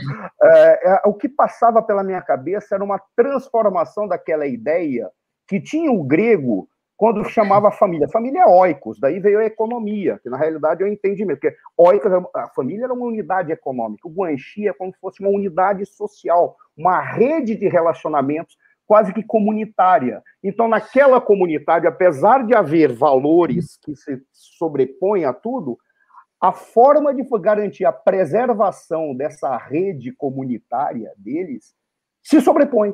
Então, não tem julgamento. Como todo mundo aceita isso como natural, Exatamente. se uma rede é simplesmente. Então, por isso que é. Amigos podem fazer negócios, sim, mas esteja tudo escrito e você confira antes de entregar.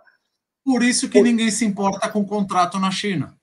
O tá. contrato é para ser rompido. Então, quando a gente quer falar, por exemplo, eu provavelmente vai demorar para ir para a China, mas eu vou cometer talvez um sacrilégio aqui. Mas Guanxi é mais ou menos um tráfico de influência.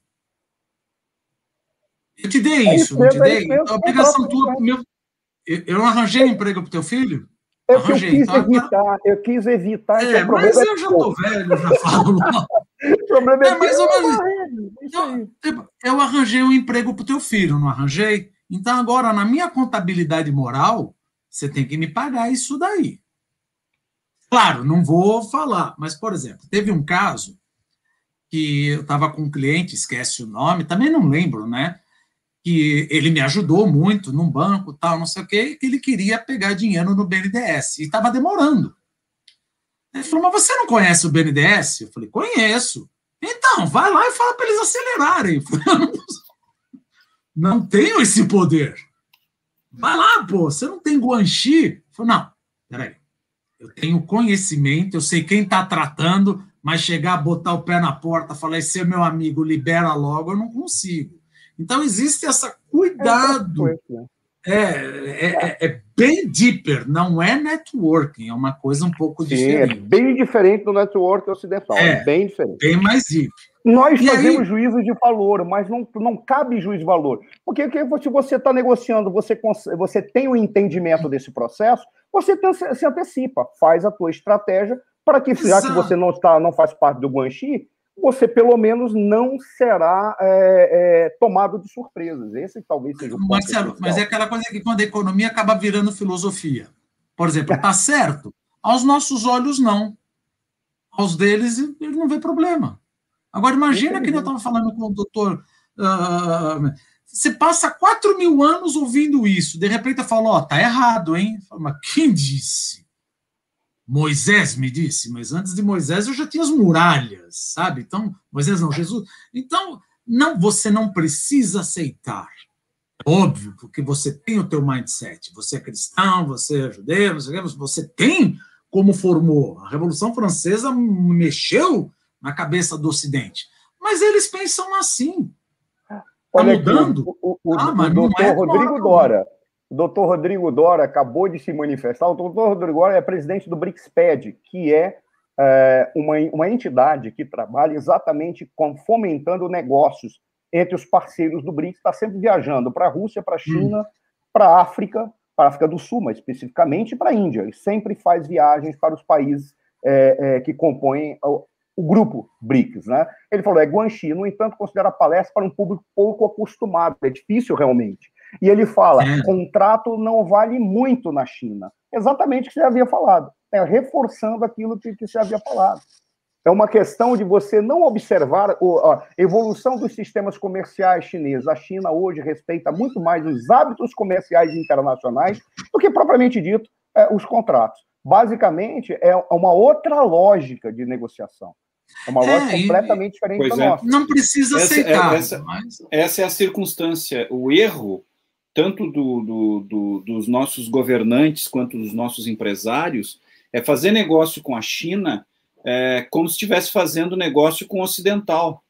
Exatamente. Não, é completamente diferente. Se recebe o ocidental, ou seja, tem que atuar de maneira a preservar absolutamente os seus interesses, não tem nenhuma relação emocional no processo, essa afetividade, ou seja, é, é, tratar com o chinês é tratar única e exclusivamente é, do negócio e é, tratar de ter todas as garantias possíveis e imagináveis para não ser passado para trás. Marcelo, você permite dar, dar uma experiência que aconteceu? Deixa eu só fazer um comentário aqui antes, que tem uma boa outra pergunta para ti, ó, viu? É, na evolução dos sistemas, a China respeita, a China hoje respeita mais os hábitos comerciais internacionais, legalmente, que é legalmente a mesma coisa. Mas é, um comentário que eu ia fazer, por exemplo, nós brasileiros em especial, nós temos o hábito de usar as nossas, uh, os nossos princípios, pensamento. o nosso pensamento para nos comportar. Exemplo, quando você senta para conversar com um norte-americano, normalmente, para fazer negócio, a primeira coisa que a gente pergunta, quais são os seus interesses? Para o brasileiro, isso é ofensivo, porque o termo interesse significa que você quer fazer alguma coisa escusa. Se a nossa história, interesse, está associado a coisas subreptícias, é problema nosso. Para eles, não. Quais são os seus interesses? Quais são os seus objetivos e por que você está sentado aqui? Porque eu não tenho tempo a perder. Eu venho aqui fazer mas, negócio, para você... comer, para ir para festa, para fazer. A gente vai depois. Você tocou é a mesma coisa. Muito...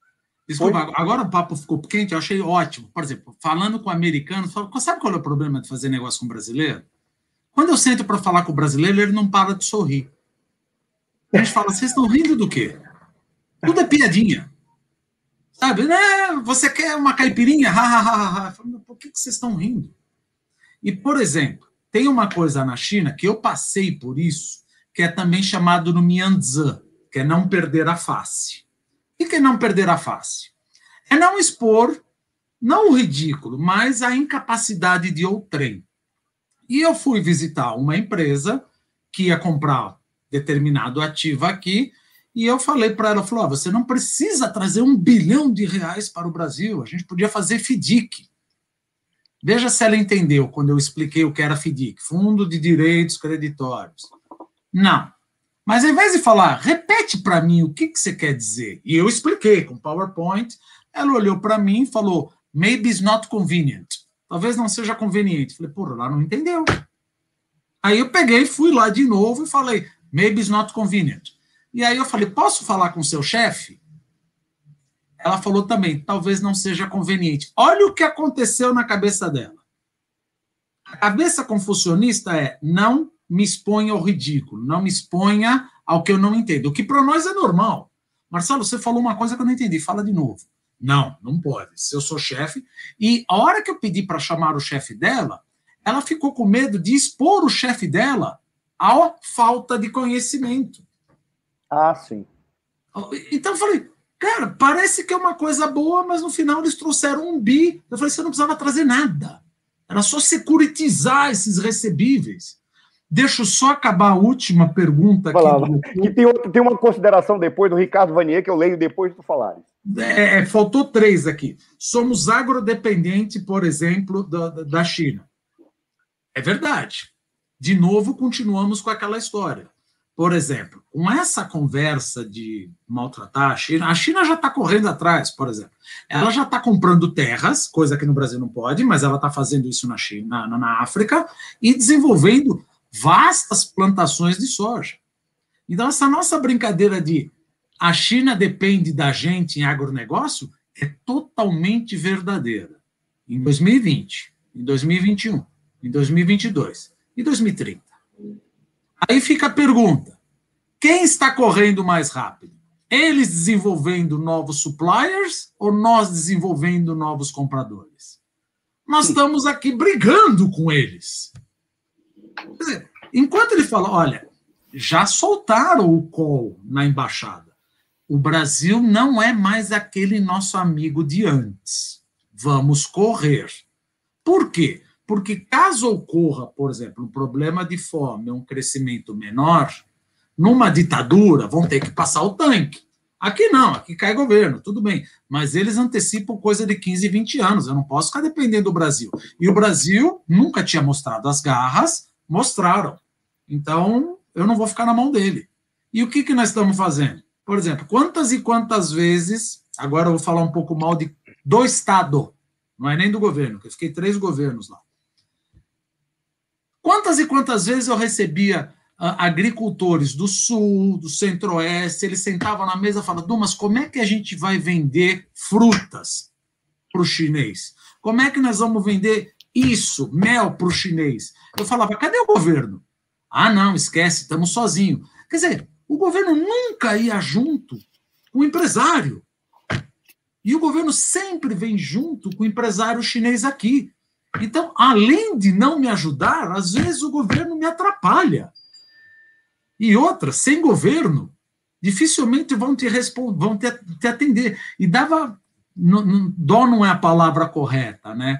Eu falo, poxa vida, se não tem ninguém institucional ninguém vai te atender na COFCO, que é o negócio de, de alimento. Ninguém vai te atender. Não tem ninguém do ministério. Não, a gente tem que ver. A gente tem que desbravar como bandeirante, senão não vai. E o brasileiro, de novo, olha as frases, é um forte, porque ele desenvolve muitas coisas sozinho, mesmo com o Estado o atrapalhando. E coisa que na China é muito mais fácil.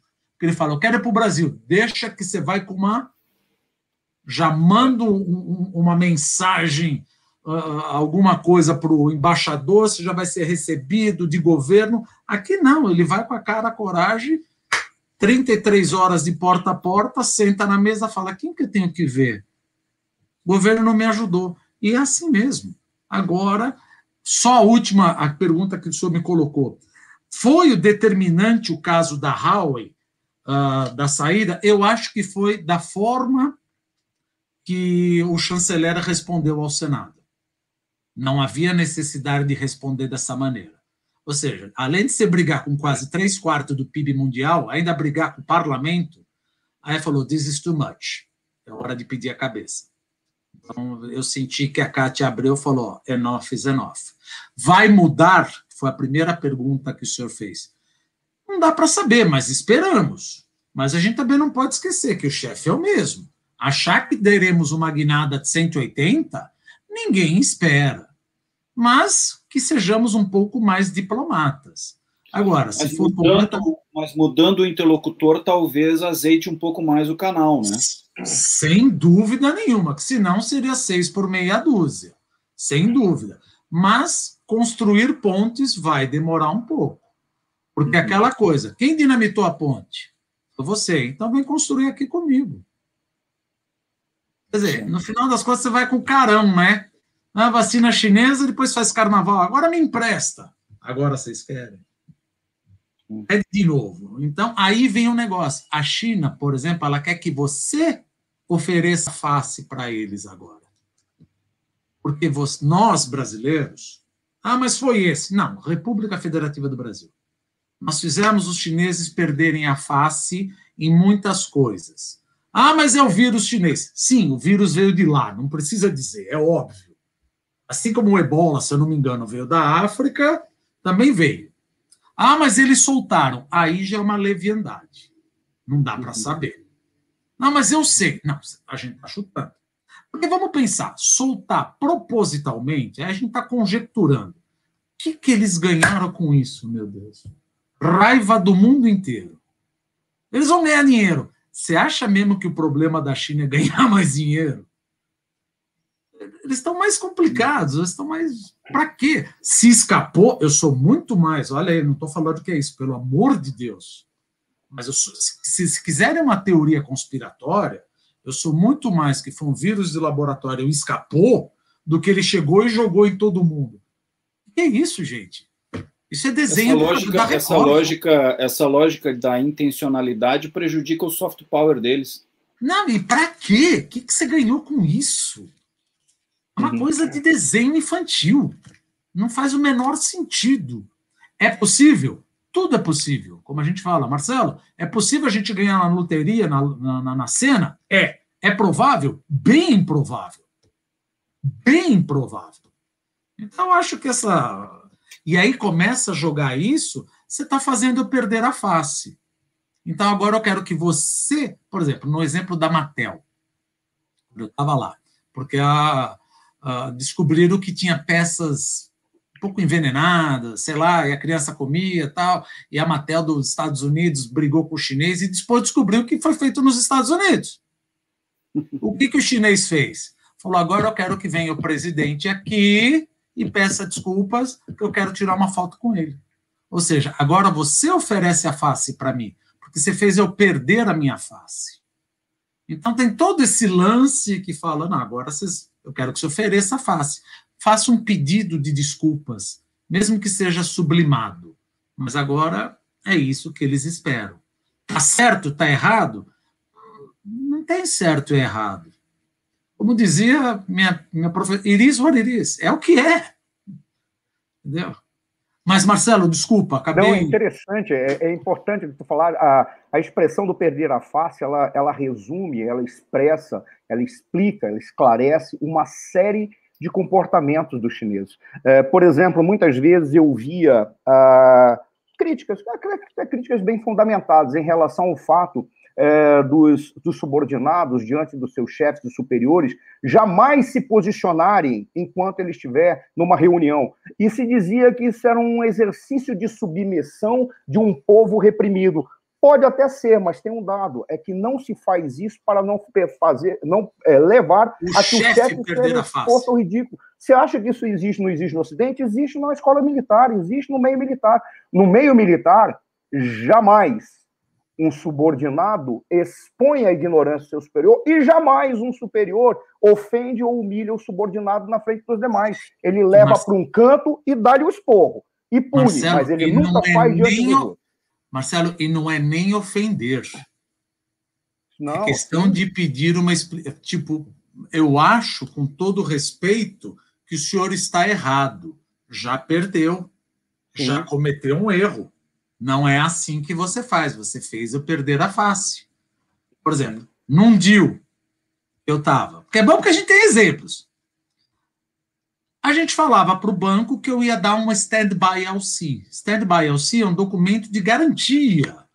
Acontece o que acontecer, você vai ter dois dias, o banco vai te pagar. Só que o outro banco falava: não, mas eu quero garantia do cliente.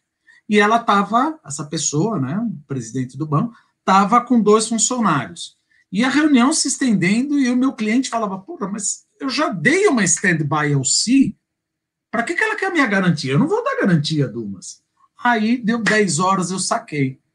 Eu tirei a mulher, a presidente, da, falar: A senhora sabe o que é stand-by LC? Yes. Não, mas mesmo que saiba, deixa eu lhe explicar sem estar na frente do subordinado. É assim, assim, assim. Oh. Voltou, falou, fechado. Ela, ela não tinha entendido. Mas ela não queria perguntar na frente do subordinado para não perder a face na frente do subordinado. Eu ia perder um deal. Então, se, se você não entende um negócio desses, você fala, o cliente falou, não, não vai ter negócio. E aí eu falei, cara, eu vou ser demitido. é espetacular. É, é uma, um modo de raciocinar completamente diferente, uma maneira de Sim. se expressar, uma Cinco maneira de negociar. Ela entendeu e falou: é, Ah, é, é assim? Cultura, é cultural, né? Cultural.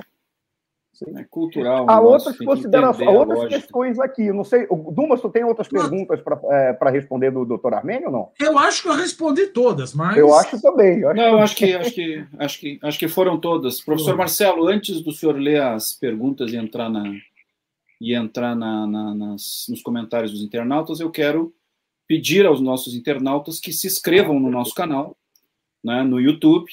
Vão lá no nosso canal, se inscrevam.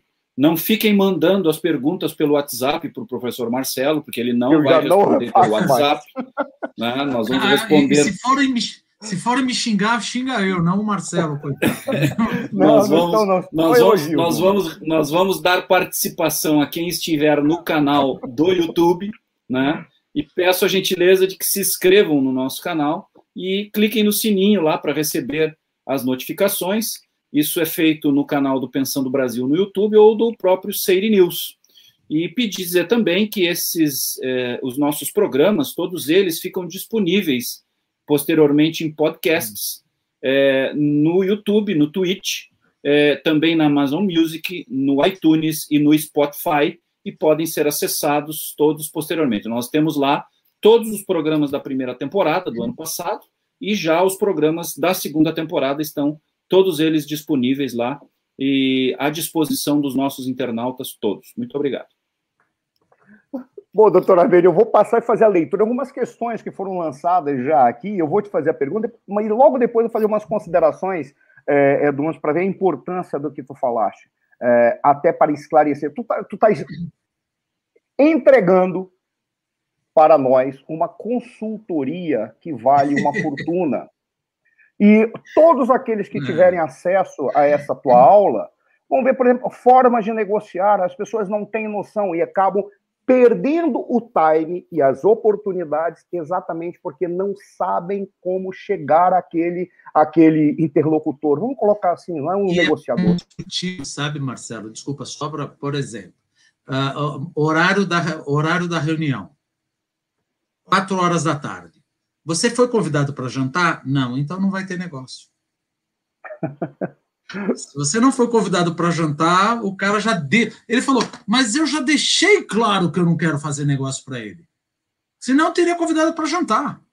É que a gente fala, não, mas é normal. Não, se você não foi convidado para jantar e não foi com o Big Shot, esquece. Acabou. Acabou, você já morreu. E o pessoal fala, não, vou tentar de novo. Fala, não perca tempo, já foi. É. Espetacular, mas é isso mesmo, é, é exatamente isso. Eu vou ler a Você não quer jantar, chega às uma, chega uma e meia, aí pronto, aí acabou às três, aí fala, ó, não, jantar às três horas, que às vezes você fala, ah, não vou jantar. Não. Eu vou ler a pergunta do Ricardo Varnier. É, como o senhor explica o sucesso de um AliExpress, onde uma simples foto ou declaração força o vendedor a te reembolsar o valor sem discussão. Olha que interessante, isso é uma lógica do comércio, porque por incrível que pareça, por exemplo, se você compra no Wish e chegar alguma coisa, você mandar a foto, eles te reembolsam. Eu já passei por essa experiência. Eu já passei por coisa do Brasil aqui. Isso não é deles. É, não, é coisa do brasileiro. Já o cara não me devolveu nunca. Veja, eu já vi coisa do AliExpress, o negócio, vamos combinar. É tudo falso. Então, peraí, só uma coisa. Então, esse pós-venda que nós recebemos aqui dos, da, é, dos canais chineses, na realidade, não são dos canais chineses, são daqueles intermediários brasileiros quando apresentam aqui, não, a, representação. do AliExpress, por exemplo, do AliExpress. Uh, se você entrar no AliExpress e olhar relógios, você vai ver Rolex a 50 dólares. Não, claro. Uh, Bom, exemplo, eu adoro a botadura. Né? Aí essa tem, tem coisa que não é falsa, tem coisa que é verdadeira. Sim. Por exemplo, eu estava em Londres uma vez que separa o avião lá, né? Porque não tem avião que vai até a China. Queria comprar uma botoadora, mulher toda chique, falou 50 libras. Eu falei, 50 libras? Eu falei, ah, não, eu compro na China. Eu falei, não, mas daqui é feita na Inglaterra. Eu virei made in China. Eu falei, não, filho.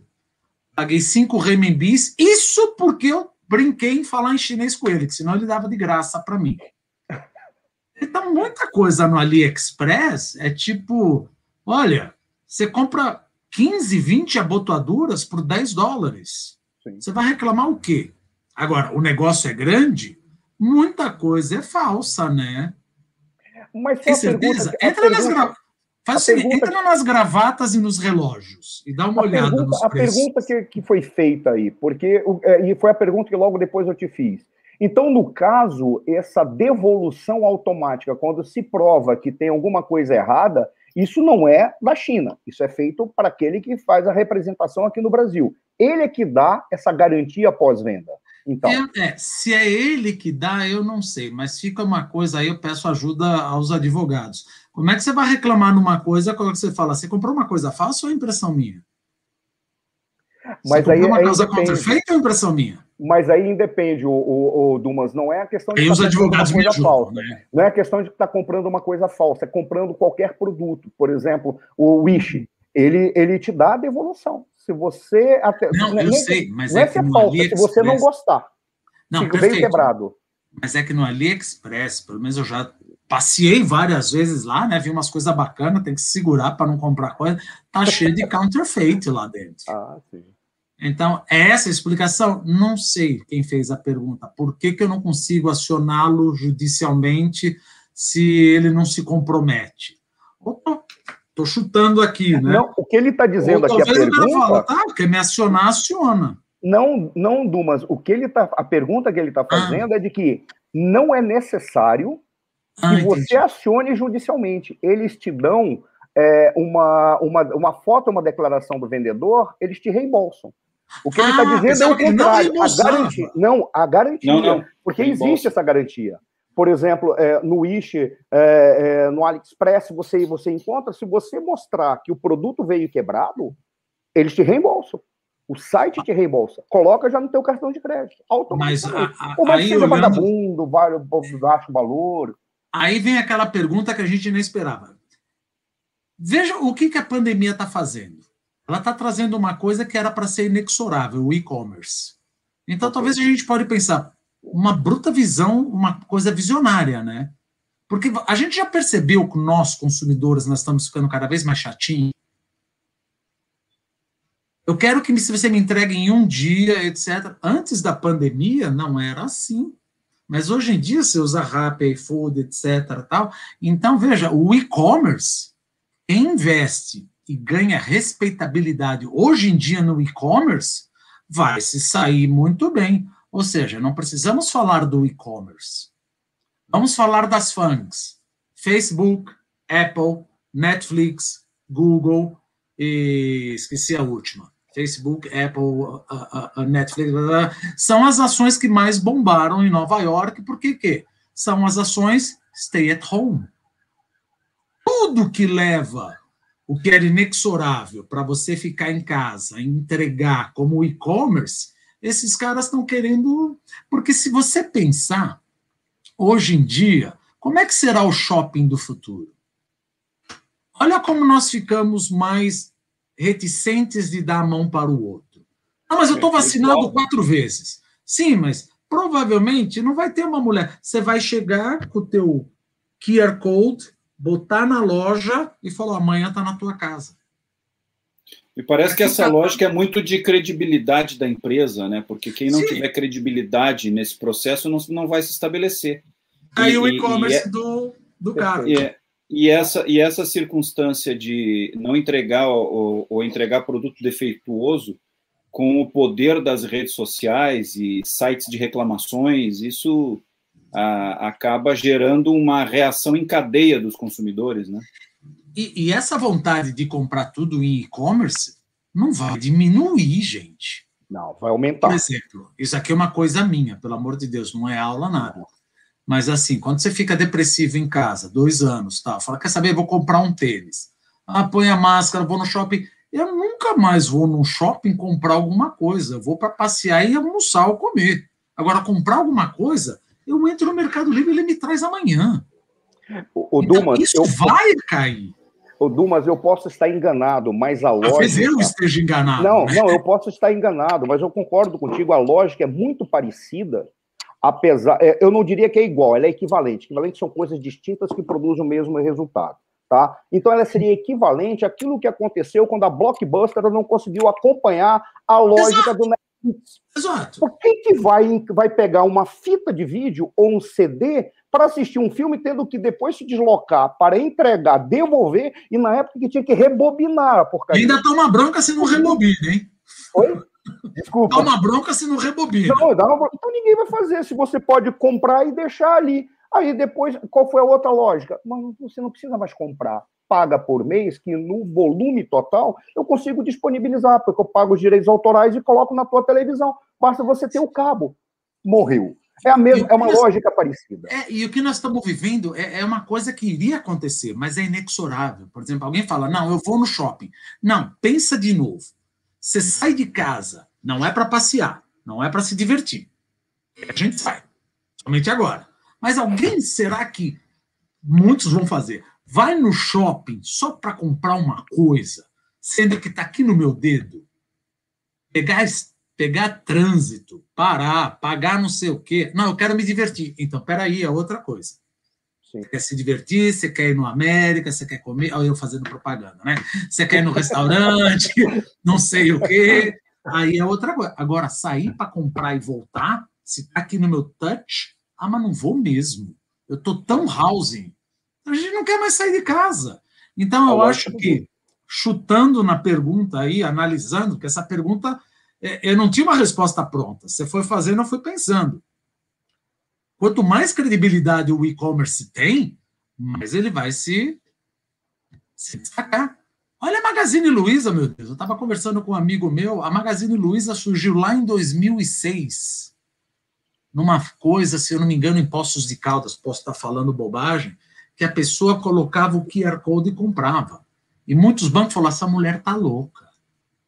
Essa mulher tá louca. Não vai dar certo. É, não deu. Não deu, coitado. E os, os outros sites de, de, de venda eh, online, Amazon, Mercado Livre, estão investindo muito em logística também para dar mais rapidez de entrega. Estão eh, implantando centros de distribuição regionais para ter para ter muita muito mais rapidez de logística, né? Também para atender esses consumidores. Olha quem domina. Desculpa. Esse, esse, é um dos, esse é uma das circunstâncias de competitividade com os sites chineses, né? Porque muitos Olha deles demoram meses para chegar. Olha a inteligência artificial e o data analytics. Eu vou fazer um, como é que se diz? Um algoritmo do professor Armênio. Eu pego quatro compras suas depois eu já sei o que, que você gosta e mando, começo a mandar um monte de coisa para você, pelo o que, aliás, você pensa que é alguma coisa de, de, de, de espiritismo, né? Sim. Você pesquisa uma roupa, uma camiseta de caveira, porque agora eu virei motociclista. Eu falei, gostei dessa camiseta, gostei da... amanhã vem um monte de propaganda. Eu falei, mas, cara, como é que eles me botaram aqui camiseta de caveira? É Esse algoritmo, eles estão analisando teus dados, é já mandam uma calça de moto. Mas como é que você sabe que agora eu estou andando de moto? Eles já estão. Esse é o futuro. Você Mas não sabe o que você quer. Aí. É hora que te aparece na tua frente. Não, os algoritmos estão cada vez mais espetaculares. Quando você pega no YouTube, você vai buscar alguma coisa e você não sabe o que é, por exemplo, música, você coloca qualquer coisa que lembra a sonoridade. Eu só Quando ponho anos 80. a música na tua frente. Oi? Eu, Marcelo, eu ponho anos 80, clips. É. Professor Marcelo, nós temos ainda algumas outras questões e temos eu várias questões. Eu ainda queria abordar uh, uh, ainda antes da final do programa a questão do 5G com o professor Dumas. Ah, sim. Não. Então vamos fazer o seguinte, vamos colocar as questões, o, doutor Armênio. Vamos falar do 5G. E aí logo depois a gente passa para o 5G, porque é, é o pessoal que está mandando aqui pelo WhatsApp, nós não vamos ler mais pelo WhatsApp. Apesar de um grande amigo meu, quando me chamou de velho, porque eu falei das fitas que faz rebobina, que rebobina, ele falou que nem a gente assistia no Grêmio, no Grêmio Estudantil. um grande abraço, meu amigo.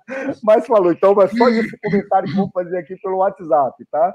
Mas dando uma continuidade aqui, fazendo uma leitura das outras perguntas, primeiro, o cumprimento do doutor Sérgio Figueiredo, que foi delegado da DESG, é, da Associação de Diplomados da Escola Superior de Guerra, no Rio Grande do Sul, durante várias gestões. Olha, para ver que toda a Escola Superior de Guerra está assistindo é, lá no Rio Grande do Sul, pelo menos, e ainda se espalha, está assistindo tudo.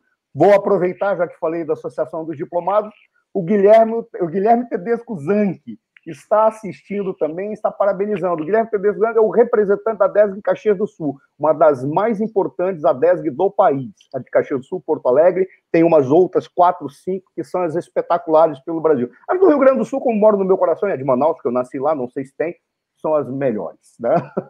Continuando. Continuando. O, o Mário Suano, o engenheiro Mário Suano, o professor Roberto Dumas, o senhor acha que em quantos, o senhor acha que em quantos anos a China se tornará a maior potência econômica do mundo? É uma pergunta. E o Rodrigo Dora, é, novamente, o, o doutor Rodrigo Dora, é, presidente do BRICSPED, e também ele é, é proprietário, CEO e empresário, principalmente trabalha com café e trabalha com a nossa gloriosa é, é nossa gloriosa bebida, a cachaça, mas de alta hum. qualidade, não é aquela coisa que é colocada. A única cachaça que tem no, nos bares que é importante, é relevante, é a 51, porque é uma homenagem ao glorioso título do Palestra Itália de 1951. Tanto que a cachaça se Para chamava Palmeiras cidades, 51. Marcelo. Você então, vai matar nossas idades aí. Palmeiras 51. Tiraram Palmeiras porque sabia que não ia vender, porque Palmeiras só bebe vinho. Aí acabaram para todo mundo beber, tiraram Palmeiras, mas é a única que presta. Ele trabalha com cachaças de alta qualidade. Tá? E fez um comentário: a tendência é ir na, numa Amaro, provar a roupa, comprar e mandar chegar em casa. É uma tendência do futuro. É, exatamente. Tá? É, e a Cristina Romrich parece que tem escuta dentro de nossa casa. É isso que tem escuta. O pior de tudo é que tem escuta dentro da nossa casa. Isso eu tenho certeza. Pode escutar o que quiser. O que, que eu querer escutar de não tem, parto... não, tem, não, tem, não tem escuta, mas faz a parte da coruja. Não fala, não, mas presta uma atenção. Não, é, o detalhe todo é o seguinte: uma vez um amigo. O algoritmo não, não fala, mas prestem atenção. Uma é. vez um amigo meu me fez a pergunta: você não tem receio do que fala no telefone? Diz, eu só falo no telefone exatamente aquilo que eu falo em público. E principalmente aquilo que eu falo em rádio TV. No que telefone eu, eu não falo nada. telefone que eu tenho receio. eu só falo aquilo que eu falo em público. Não falo nada no telefone que não sei. Segredinho, uh -uh. segredinho, meu amigo. Eu não falo nem para mim no travesseiro. A gente esquece, como diria o professor Oliveiros Ferreira certas coisas você não deve nem pensar, porque alguém vai ouvir o teu pensamento. Então, mas continuando, essas são as perguntas que foram feitas, e professor Dumas, eu vou fazer uma consideração até para responder e dar uma continuidade àquilo que o Mário Suano é, é, perguntou de quanto tempo. Eu lembro que um certo, é, um tempinho atrás eu fiz uma, uma, uma participei de uma entrevista, tinha que falar durante um certo tempo, e eu fiz uma reflexão que hoje é o que norteia as minhas percepções acerca da China. Parece é, que nós vivemos três modos de raciocinar estrategicamente que se apresentavam quase uhum. constantemente no mundo. Um deles era o modo, é o modo americano de fazer estratégia, que baseava-se praticamente no poker. Como é? significa que blefa? Não. É que o poker você trabalha sabendo as cartas que você tem na mão. E no jogo do poker, aqueles que já jogaram poker, os Estados Unidos têm sempre o flash ou royal flash. Pronto. Ele não tem, ele está sempre com a maior jogo ou o segundo maior jogo, porque o poderio que ele tem é gigantesco. Por isso ele pode ficar dizendo algo que ele gostaria de fazer e ele pode executar. Então ele pode blefar. Mas isso trouxe consequências para é, os Estados Unidos, uhum. com base na, na, na, nas escolhas estratégicas do Trump. A saída do Trump é, de vários é, fóruns internacionais permitiu o avanço da China. Eu ouvi de um analista, amigo meu, é, que a maior, torcida, é, a maior torcida da China era pelo Trump. Por quê? Porque toda vez que ele saía de um fórum internacional, a China dizia: não tem problema. Como dizia Eu também esse meu grande professor, o professor Oliveiros, quem manda no partido é aquele que paga o aluguel da, da sede, meu filho. Os Estados Unidos saem, a China vai lá e quanto custa o aluguel da sede? Eu Exato. banco, eu mando. Então, eu começo a negociar melhor com os demais. E você sabe, Marcelo, quando eu falava isso na internet, que os chineses preferem o Trump ao Biden, o que o pessoal falou, você está brincando, né? Falei, olha o que ele deixou de bola no chão. É, por incrível que pareça. de bola no chão. Isso ele é, falou, absolutamente, é, é absolutamente. O chinês comprava um pouco de, de, de, soja e ele se acalmava. Vamos fazer um great, great business. Acabou. O Biden olha, não, falou, não, vamos entrar tudo junto com você.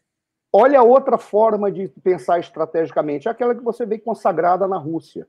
Qual é? Você pensa, na todos que são grandes enxadristas. Como é que os russos raciocinam?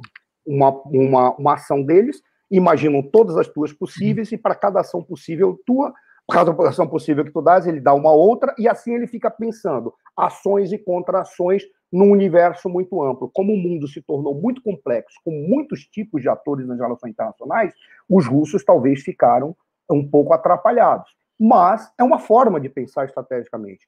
A outra é a do chinês, que vem, me corrijam o termo, eu não sei se o nome do, do jogo é Weiqi na China, que na Ásia é chamado de Go, que é aquele jogo de tabuleiro em que você tem um tabuleiro e peças. Ganha não é quem derrota o inimigo, é quem prevalece sobre o outro, ocupando espaços.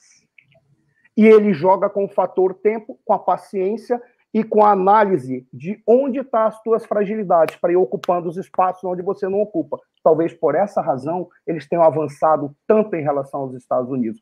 Talvez eu esteja enganado nessa, nessa, nessa, nessa observação. Mas, Mas o que me parece é que os Estados Unidos, ou, desculpa, a China poderá ser a grande protagonista porque ela joga o Go. E ela está ocupando. Exemplo que você falou. Ah, quer dizer que agora o Biden vai trazer a Europa e eles estão com medo de perder aquela influência que, ou pelo menos, perder ações em relação aos asiáticos. Para isso, eles já estão vindo da América Latina. E vão ocupar espaços onde há vácuos, porque assim eles vão ocupando. Com todo respeito, o chinês faz isso porque é mal? Não. Ele faz isso porque ele defende os seus interesses. Ponto Mas é que tá, Marcelo, esse debate de alto nível não é para discutir se ele é bom ou é mau. Perfeito. Sempre discute. Nós estamos conversando aqui, é o que é, e ninguém está condenando. Ah, mas eu quero saber qual é a tua religião. Tá bom, a minha religião é roubar errado, mas o chinês rouba e eu entendo o que ele faz. Entendeu? Então ninguém está falando, mas o comunismo que ele. Não, não é. Então ninguém está falando que. Então você prefere um outro. Estamos falando o que é, como o Brasil posicionaria, onde nós vamos perder, o que deveríamos fazer, usando o modus operandi dele. Olha como. Olha a vantagem de você estar tá lidando com gênios. A pergunta que eu ia te fazer, a reboque disso, passando, ah. admitindo uma hipótese de que chegará um futuro em que a China vai, vai assumir o protagonismo, qual seria o procedimento que você imagina que nós brasileiros esqueçam tudo que está acontecendo no Brasil? Nós tivemos o privilégio de eleger Sua Excelência, o presidente da República, Roberto Dumas Damas, para dizer qual seria o caminho que você a maneira que nós deveríamos pensar estrategicamente, para poder não fazer frente, mas para poder pelo menos dizer, ok, mas nós estamos no jogo. A gente uhum. pode não ser o principal casal da dança, mas eu quero brincar de fazer a coreografia. Eu quero participar do baile. Eu posso não ser o príncipe ou o arquiduque, mas eu vou ser um marquês ou vou ser um conde ou vou ser um duque. Qual seria? Imaginando isso. Eu não vejo uma divisão de poderes do tipo zona de influência a ponto da China dominar o mundo como é. A China não quer substituir os Estados Unidos. A China não quer suplantar os Estados Unidos. A China quer dominar a Ásia. E lá ela não abre mão. Para isso, ela tem que dividir um pouco o poder para minimizar o poder do meio. Por que, que você, no final das contas, você teve a doutrina Truman, o plano Marshall? Para ajudar os caras? Não. Era simplesmente para ajudar a Europa montar uma cortina militar para que, se a União Soviética viesse, tivesse o meio do caminho, para que a guerra não ficasse no meio aqui. É a mesma coisa a Europa. Ou seja, eu coloco dinheiro na Europa para que eu não quero guerra na minha casa. Então vamos combinar. A doutrina Marshall, se botou dinheiro para ajudar os europeus? Claro. Mas só para ajudar os europeus? Não, eu queria ajudá-los a ganhar dinheiro e a constituir um exército e fazer aliados que, se tiver uma guerra com a União Soviética, ó, segura eles aí que eu estou indo. No meu quintal, não. Então a China pode estar tá fazendo a mesma coisa. Agora, esse negócio de guerra, ninguém quer mais guerra. Não, é guerra é coisa ultrapassada. Isso perde dinheiro, não quer. Isso é coisa de terrorismo. Não se faz mais aquela que vou jogar uma bomba na tua cabeça. Eu não vejo a China querer dominar. Veja, tudo agora é dinheiro. Show me the money. Eu quero ganhar dinheiro, eu quero enriquecer. Eu não quero dominar. O que, que é eu influenciar? Eu sei que o Ocidente não vai ser influenciado de tal forma que todo Uh, o Império Romano desaparece, chega o Império Britânico, depois o Império Britânico desaparece, temos o Império Americano, agora teremos o Império Chinês. O Império Chinês já foi um império. Ele só quer o lugar dele na China. Agora, o que ele quer, sim, é expulsar os Estados Unidos. Ele quer expulsar os Estados Unidos, e se por um acaso a gente sabe que os Estados Unidos é, é um Estado, mas cada governo vem um louco ou não vem um louco. Se vier alguma coisa, eu já tenho a minha parede, a minha parede Marshall de proteção. Okay. Exerci com soft power. Ou seja, olha, qualquer coisa segura os caras aí que eu te ajudo. Mas na minha casa, não. É por isso que o dólar acabou se transformando na principal moeda. Por quê? O dólar não era a principal moeda. Por que, que se tornou? Com o plano Marshall, falou: olha, vamos jogar todas as guerras joga aí. Aí o negócio foi, não teve nenhuma guerra nos Estados Unidos, foi o que melhor se despontou. Você vê que a Covid matou mais gente na, nos Estados Unidos do que a Segunda Guerra local, né? Eles, se eu não me engano, alguma coisa assim. Ó, pelo amor de Deus, se alguém quiser, talvez eu esteja completamente enganado aqui. Americanos. Ah, e você estava perguntando da cachaça. não, não foi da estratégia que o brasileiro deveria usar. Imaginando você, presidente da República, cachaça... se você quiser botar ah, a nossa tá cachaça certo. no jogo, também não, não, não, não, tudo bem. A estratégia, veja, morreu o rei, viva o rei. Ok. Tem que pensar no Brasil. Pragmaticamente. Sim, tem que pensar no Brasil. Eu estou aliança, mas por que, que eu não vou estar em aliança? Vou ser subserviente? Veja, a gente fala tanto que não gosto do globalismo. Quem foi subserviente aos Estados Unidos? É Fomos subservientes aos Estados Unidos? Eu não fui posso subserviente um, aos Estados Unidos. Posso fazer um comentário, professor Durmas? É, e eu vou ler aqui, depois passar para o doutor Armênio, que vai fazer as perguntas do 5G, e aí nós vamos te explorar, Durmas.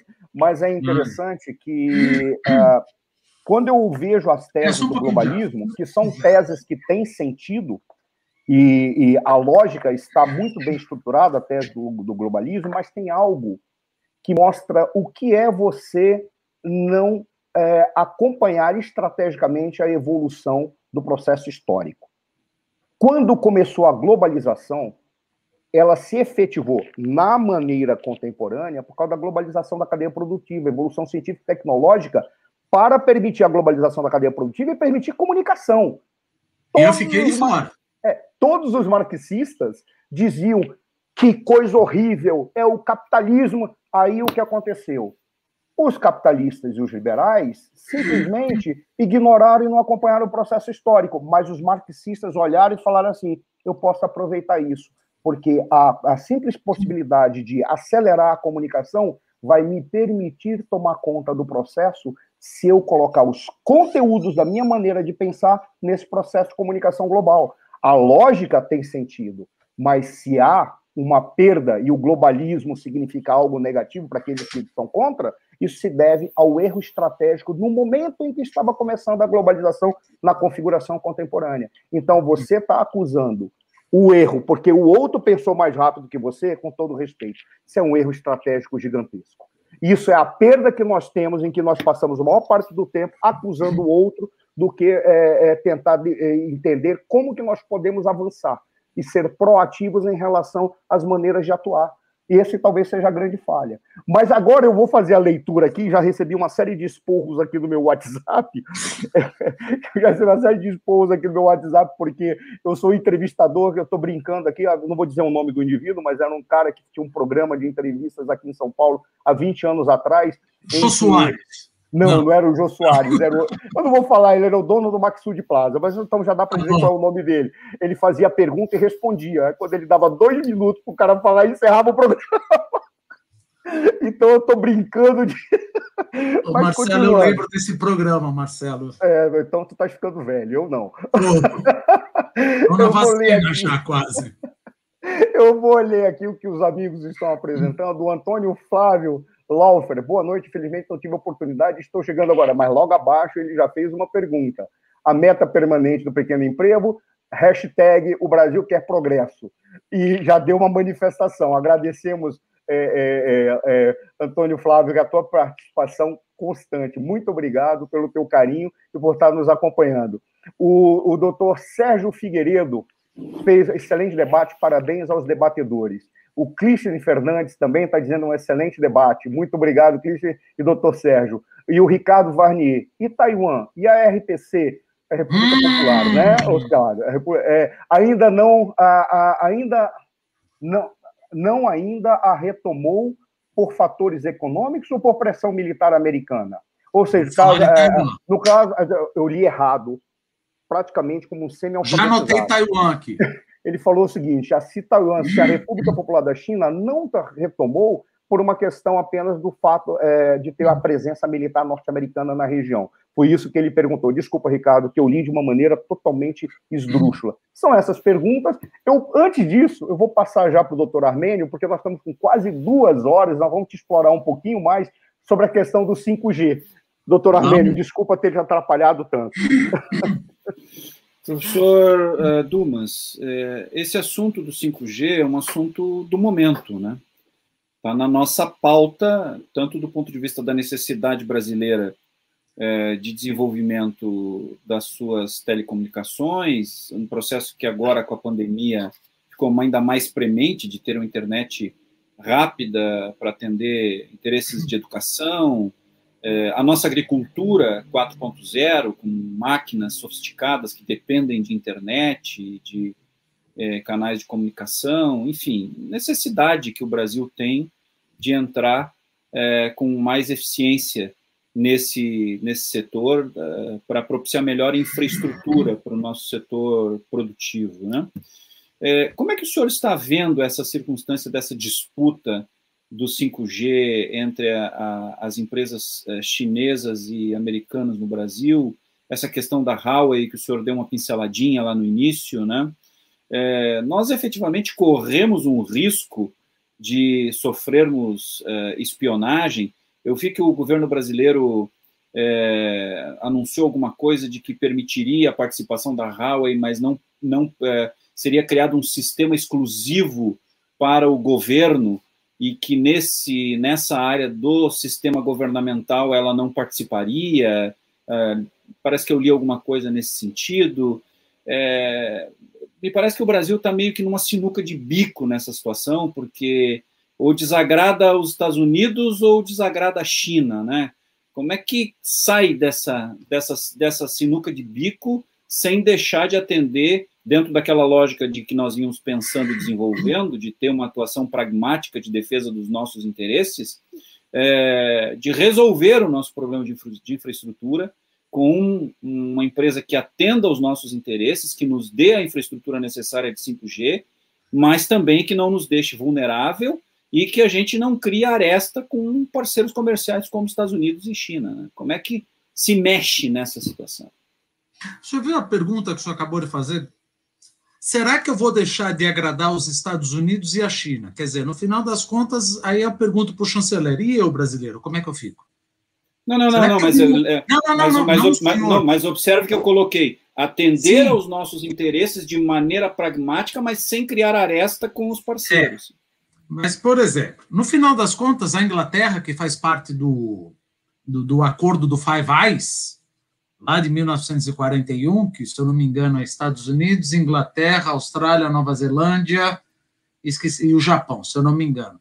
No final das contas, se eu não me engano, o Reino Unido aceitou o 5G, o da Huawei.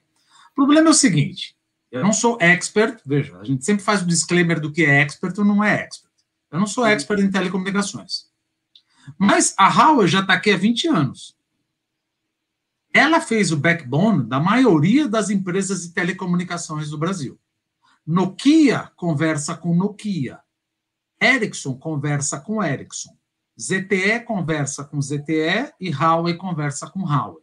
Se eu trocar 1G, 2G, 3G, eu preciso trocar tudo. Então fica mais caro. Então, aí, no auge da minha ignorância tecnológica, quem que decidir isso daí é o Ministério das Telecomunicações. Não o chanceler. Não é ele que tem que dar uma opinião, ele não tem esse conhecimento. Ele tem que dar opinião depois que quem tiver o conhecimento. Mas eu faço só uma pergunta como um bystander. Será que depois de 20 anos estando no Brasil, como provedora de principal backbone, será que colocar o 5G seria efetivamente um ponto de inflexão? Falar, agora eu vou ter informações do Brasil? Ou, gente, eu já tenho isso faz tempo. Eu só pergunto isso para o Ministério das Telecomunicações. Não, mas eles vão nos espionar. Os Estados Unidos não nos espionaram com a Dilma? Os Estados Unidos não espionaram a Angela Merkel? Então, antes de tomar qualquer decisão, eu não estou defendendo a Huawei, em hipótese alguma. Mas eu acho que tem que ter, ser uma decisão técnica. Eu quero saber, como se eu fosse um tomate, qual é o risco, através de uma análise do Ministério das Telecomunicações e do Gabinete da Segurança Institucional, o risco da Huawei colocando um 5G aqui é aquela colocar um cavalo de Troia e ter informações absolutamente confidenciais em relação à agricultura. Se isso é possível. E se isso é possível, por que uma americana também não pode ter? Eu só queria que me explicassem. Porque se for sair gritando atrás da ambulância, não quero a Huawei, porque eu não confio no chinês, isso é como eu falo, o nome do programa já está errado. Pensando no Brasil. Não é o nosso caso, é o caso deles. Eles saem gritando, não quero a Huawei, porque eles vão nos espionar. Quer dizer, eles não têm a mínima ideia. Antes de, pelo menos, vamos perguntar para quem entende, existe essa possibilidade? Baixar o nosso nível de arrogância e falar: olha, não entendo. Porque é óbvio que o nosso problema aqui, alguém pode falar, não, não acho que seja um negócio militar, mas talvez na nossa tecnologia da indústria do agronegócio. Existe esse risco ou não existe?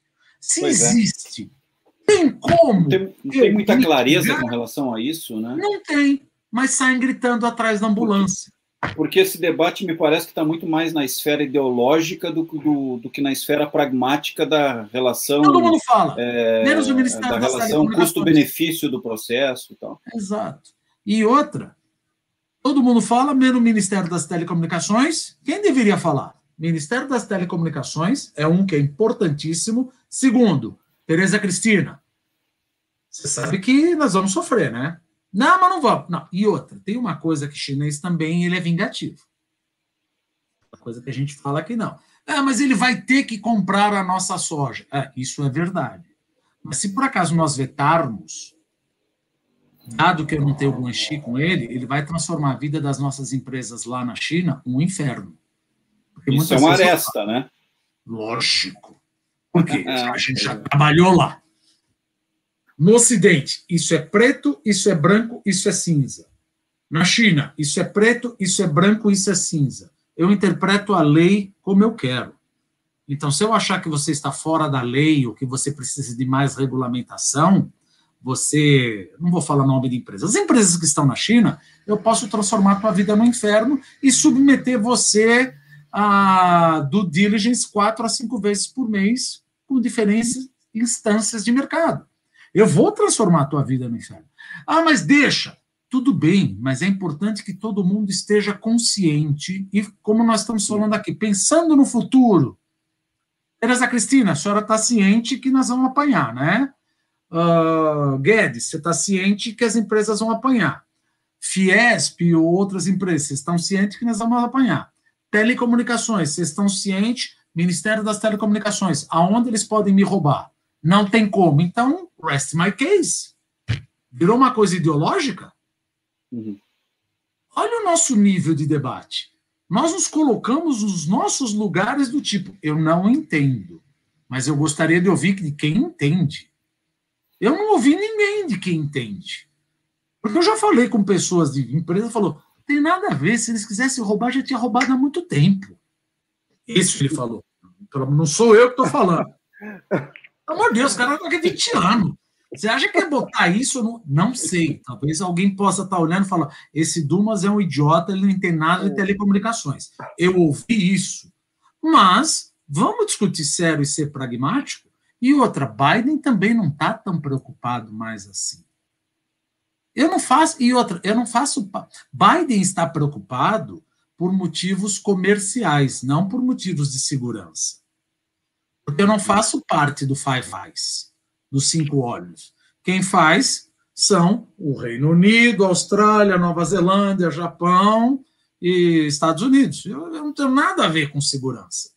Então, por que, que eu não posso fazer? Qual é o problema? Eu acho que John Biden entenderia. Então, vamos ter uma, uma conversa pragmática. O gabinete de segurança institucional, quero saber qual é a conversa. Tira a ideologia sabe? É, é, é, é aquela coisa pensando no Brasil. Marcelo, vamos trazer um cara da GSI, vamos trazer um cara do Ministério da Telecomunicação, vamos botar a doutora Tereza Cristina, vamos botar o Paulo Guedes e falar, me diga quais são os prós e contras de eu vetar Huawei. eu falo quais são os prós e quais são os contras como economista. Depois eu queria ouvir um por um. Sem ideologia, com conversa de vírus chinês, essas coisas. Porque aí deturpa e foge o debate honesto intelectualmente. Aí vira briga de internet, aí vira briga de Facebook. E, infelizmente, a internet deu vazão a muito à imbecilidade. Por quê? Porque antigamente quando alguém falava uma bobagem, a gente falava, cara, você está falando bobagem. Aí ele, ah! Hoje o cara fala uma bobagem, ele entra no Facebook, na internet. Facebook não, né? Agora é Instagram, né? É, mais desenvolvido. É. Eu ainda não sei usar. Oi? Agora tem um TikTok, também, que é mais rápido, mais filha, ridículo, você... mais. É. Mas aí o que, que acontece? O cara acaba achando um milhão de pessoas que pensa como ele, erroneamente. Então ele acha que aquela bobagem que é bobagem, é uma coisa verdadeira.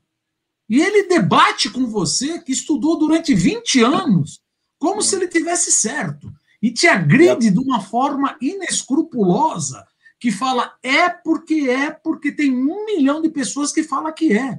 Eu é nunca a potencialização vi gente... da bobagem. Exato. Eu nunca vi tanta gente expert em vacina. Pessoas que costumam fazer a regra de três e falam essa é melhor. Dumas, as redes sociais cara? produziram os doutores em generalidades. Então, Mas cara que não sabe fazer regra de três, dizer a é. Coronavac não é boa porque é 52. A outra, cara, eu tomava aquela de tiro e não perguntava nada, lembra? Mas o cara não está preocupado, ele só quer atacar. Ele fala, veja, a minha conclusão já está feita. Isso qualquer vestibulando de psicologia percebe.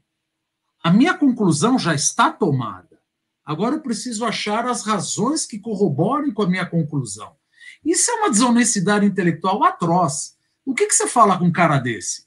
Você ora, ora, pede ajuda, intervenção do Espírito Santo e manda ele seguir a luz. Fala, olha, não dá para conversar. A pior coisa. a gente precisa ter um debate sério.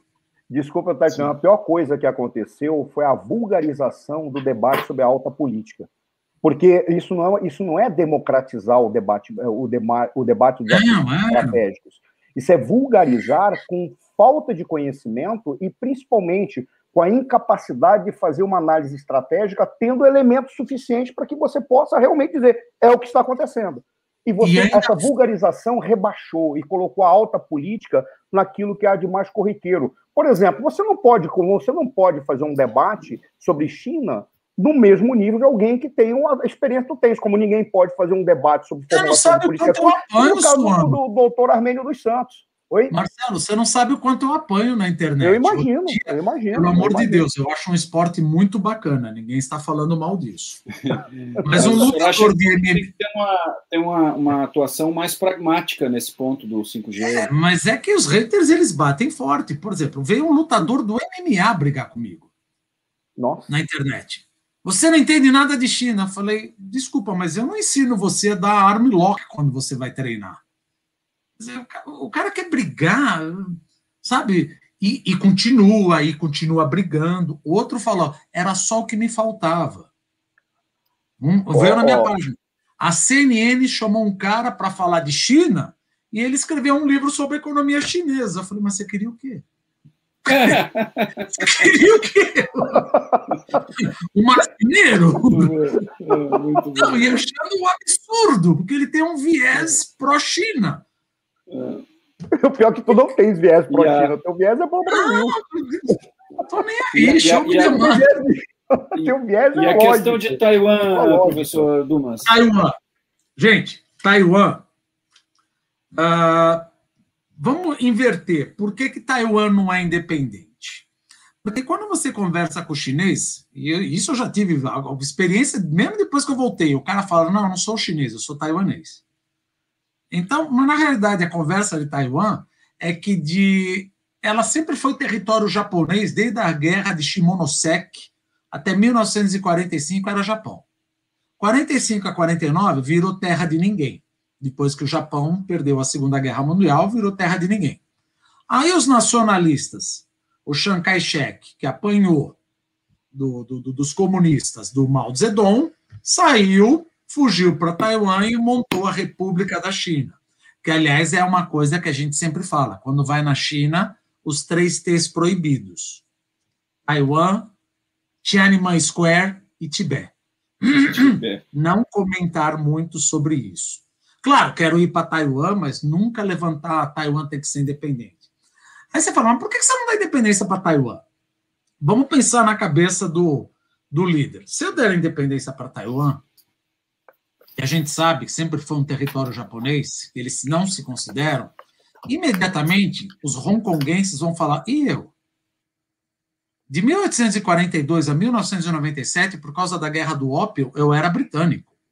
Então eu estou aqui com a revolução do, dos guarda-chuvas, eu também quero minha independência. Aí você fala, bom, solta Hong Kong, dá uma independência para Hong Kong. A hora que eu dei independência para Hong Kong, onde moram os uigurs, lá em Jinjiang, bem no noroeste, ele fala: nem chinês eu sou. Eu sou muçulmano com cara de árabe. Então quero minha independência. Libera esses caras também. Tibete, que faz fronteira com a Índia, com o Nepal lá, e onde está o Dalai Lama. Que Dalai Lama é um nome proibido. Obviamente que o Tibete o que, que você tem? Você tem água e iaque. É bem provável que o Dalai Lama vai querer unificar isso. E aí você vai ficar próximo da província de Shanxi, onde você tem uma bruta reserva petrolífera e a Índia com o Nepal são praticamente inimigos. E aí o que sobrou? Sobrou a Inner Mongólia. Você fala, libera. Você concorda que aquilo se transforma numa verdadeira União Soviética? Se você abrir mão de um, você abre mão de todas. Então, eu sei que não foi essa a pergunta, mas respondendo, eu não vejo nenhuma chance de nenhuma província ser independente. Porque se abrir, vai pegar feio.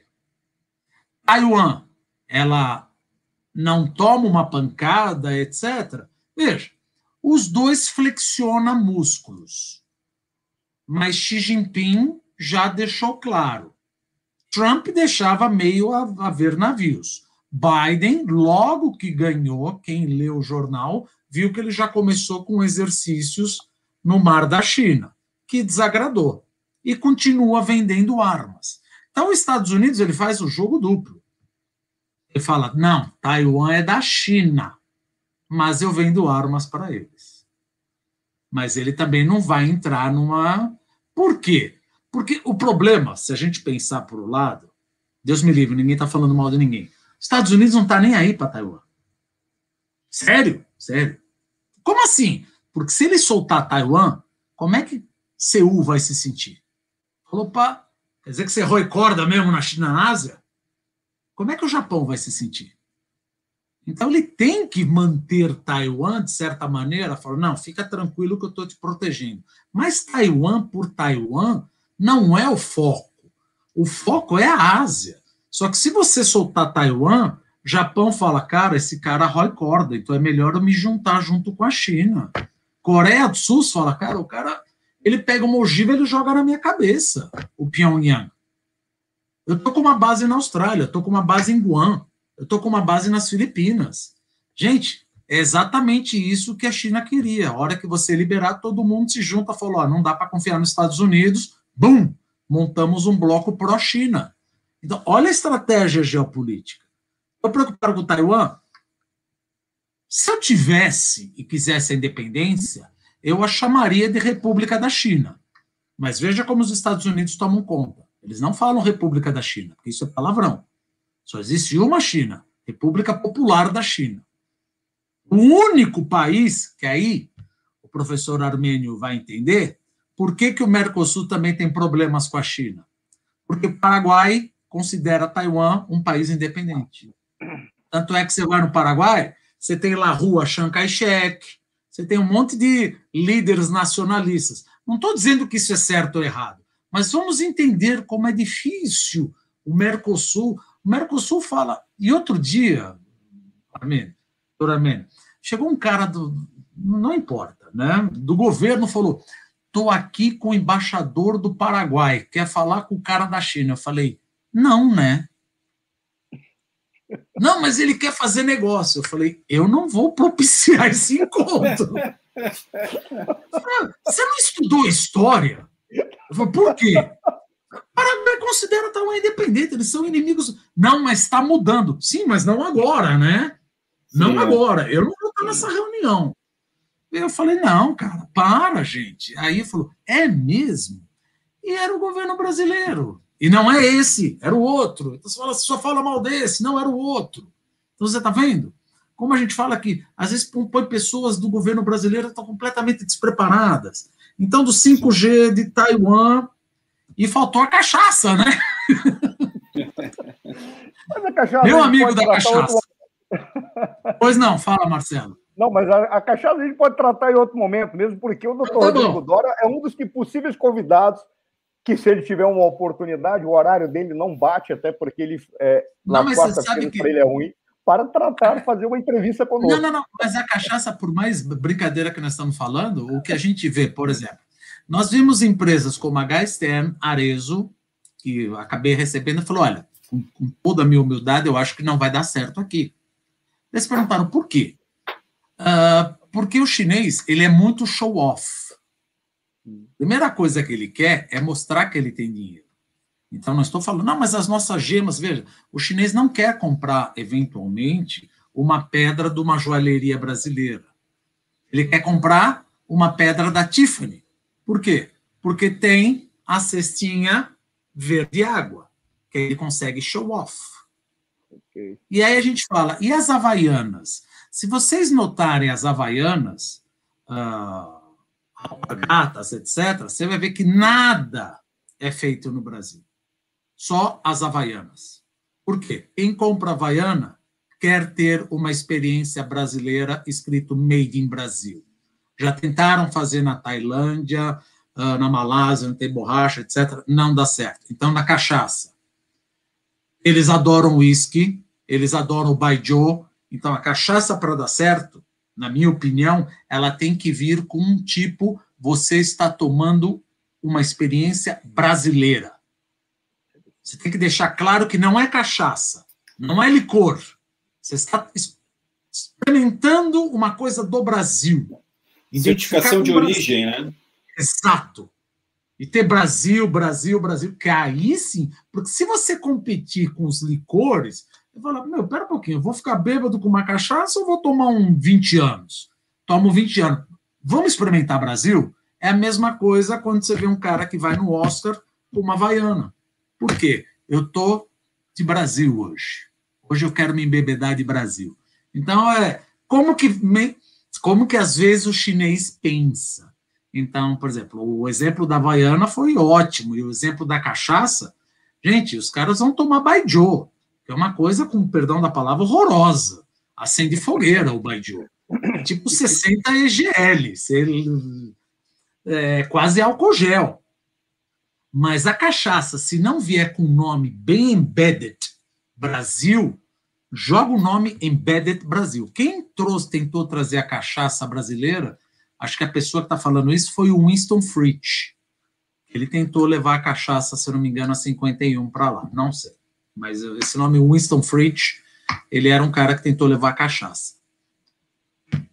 Eu acho que aqui não tenho mais nenhuma pergunta. É assustador se não fez sucesso, porque é uma cachaça campeã mundial. Então, não tem. É, é uma falha de, de, de é. apresentação. É, talvez aí não, não, é que.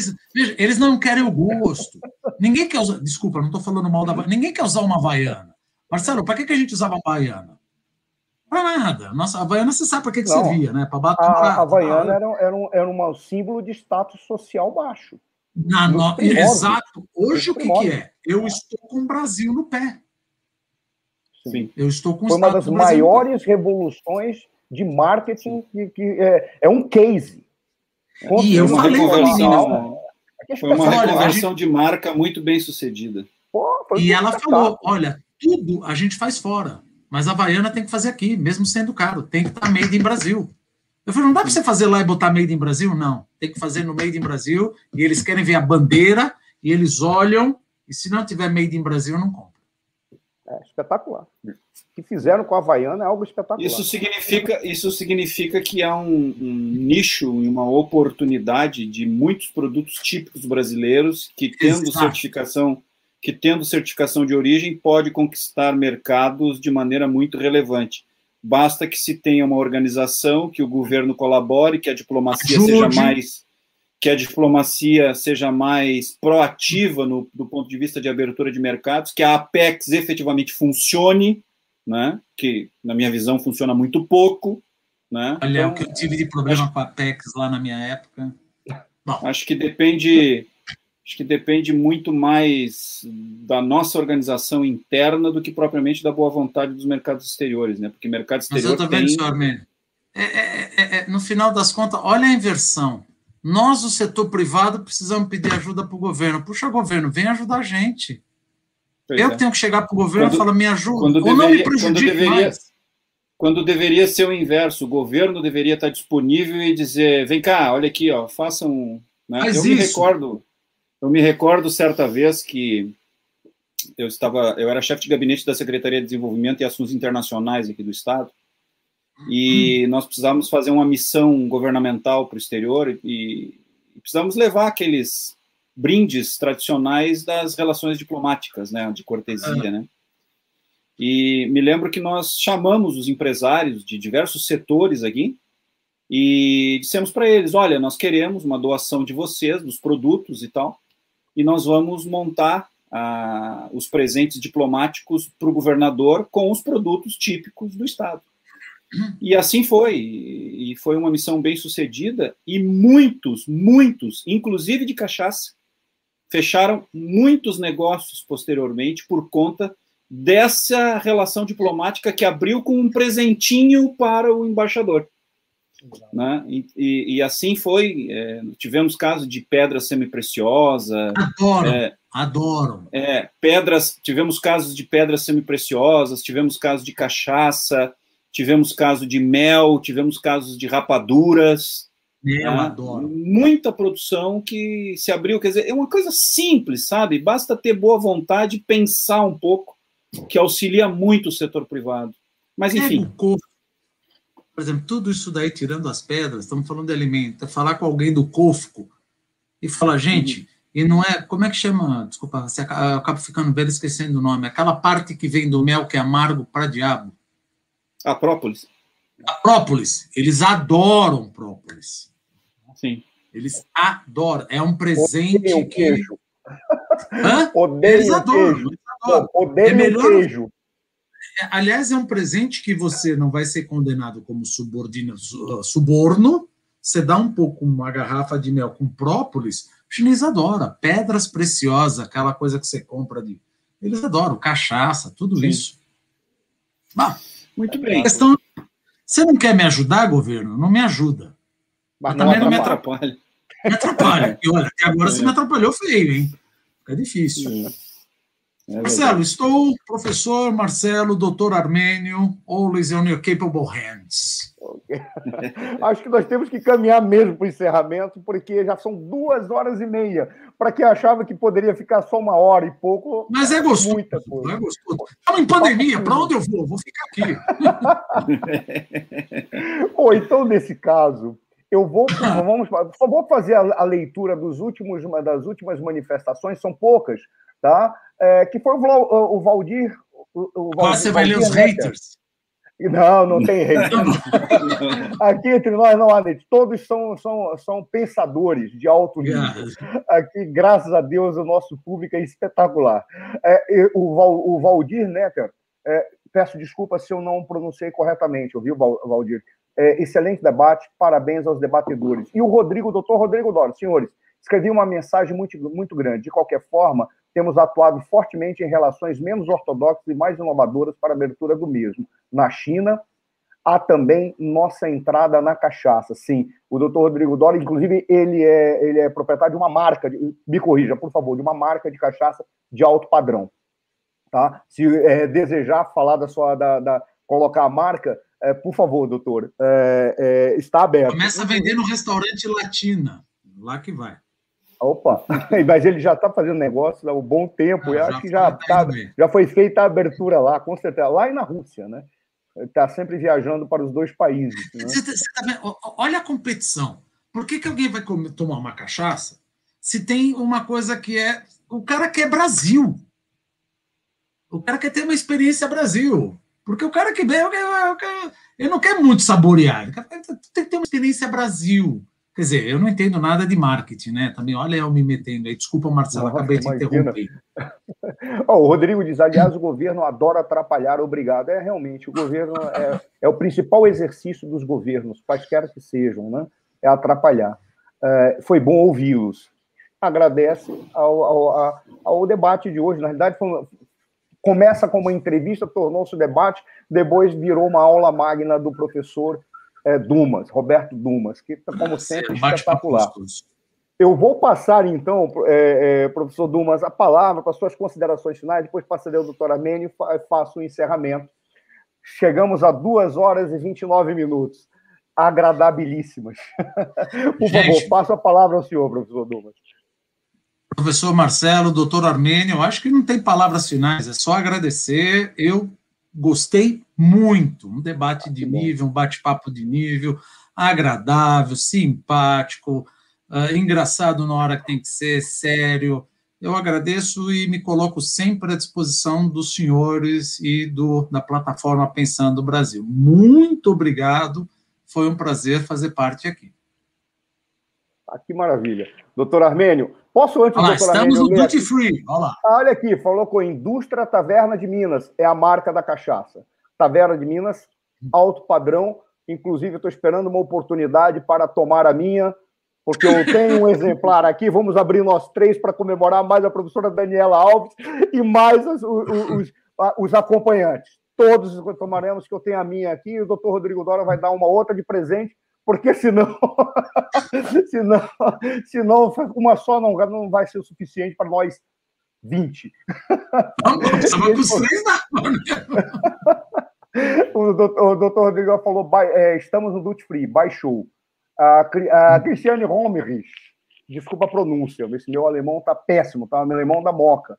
É, é enriquecedor, não falando mal da Moca, porque eu sou italiano e a Moca é a verdadeira Itália no Brasil. Tá? É enriquecedor esses momentos. Excelente debate, muito obrigado. Puxa, muito obrigado, é, Cristiane, muito obrigado mesmo. O Rodrigo Dora, bate, é, Baizu deve ser é, deve, deve servir anexado de omeprazol. Baizu.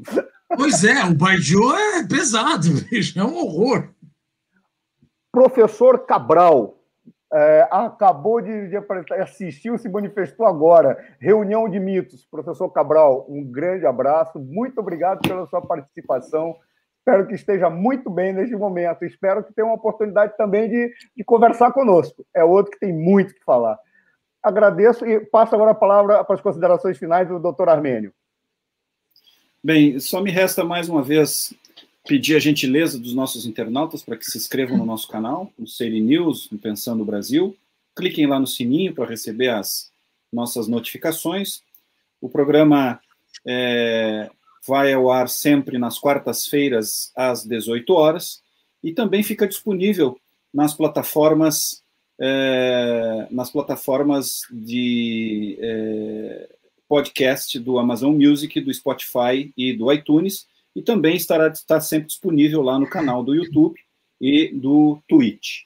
É, quero mais uma vez agradecer aos nossos internautas, né? Agradecer a participação é, de todos, as manifestações estarem conosco e um penhorado agradecimento ao senhor, professor Dumas, é, porque como nós dissemos no início, é, existem muitos preconceitos sobre essa questão da China, é, conceitos preconcebidos de muitas pessoas que acham que sabem é, das coisas, mas tem, sem criticar e sem querer fazer julgamento, mas tem um, um conhecimento absolutamente panfletário. E a gente sabe que quando se trata de relações governamentais, de diplomacia, de questões de Estado, as coisas são muito mais complexas é preciso entender a cultura do outro povo, é preciso entender é, como o outro povo se porta com relação às questões negociais e de comportamento até social. E isto faz uma grande diferença de quem tem essa capacidade de compreender isto ou não compreender isso. Eu acho que eh, nesse debate que o senhor nos propiciou hoje, nessa, nessa sua manifestação, eh, nos desmistificou muitos aspectos e nos deixou uma lição de que nós precisamos nos organizar efetivamente. O Brasil precisa se organizar. O Brasil precisa eh, ocupar mais espaços, ser mais rápido, dinamizar a sua participação nos mercados internacionais para não ficar dependente de um ou dois players único exclusivamente. E para isso é preciso ter um somatório de esforços do governo através das suas, as, das suas agências de promoção, juntamente com a diplomacia e os setores privados, e também acho, na minha opinião, aí vai a minha opinião, as associações representativas dos diversos setores. Eu não vejo isso efetivamente. Não vejo uma campanha institucional no exterior para levar nosso, os nossos produtos. Não vejo, salvo esporadicamente, missões mais consistentes de promoção dos nossos produtos pelo mundo afora. É, isso deveria ser feito rotineiramente, e isso é feito aos espasmos, é, episodicamente. Então, acho que hoje nós tivemos a oportunidade de ter uma compreensão é, muito especial sobre essa questão chinesa, de que ela é efetivamente um fato consumado e que nós precisamos efetivamente saber como lidar com isso e ter um comportamento pragmático para ter a melhor vantagem possível. Acho que essa é a grande lição que o senhor nos deixa, na minha opinião, foi o que eu pude digamos assim, é, absorver e, e, e, e compreender do, do, do, das suas manifestações, dentre outras coisas, evidentemente.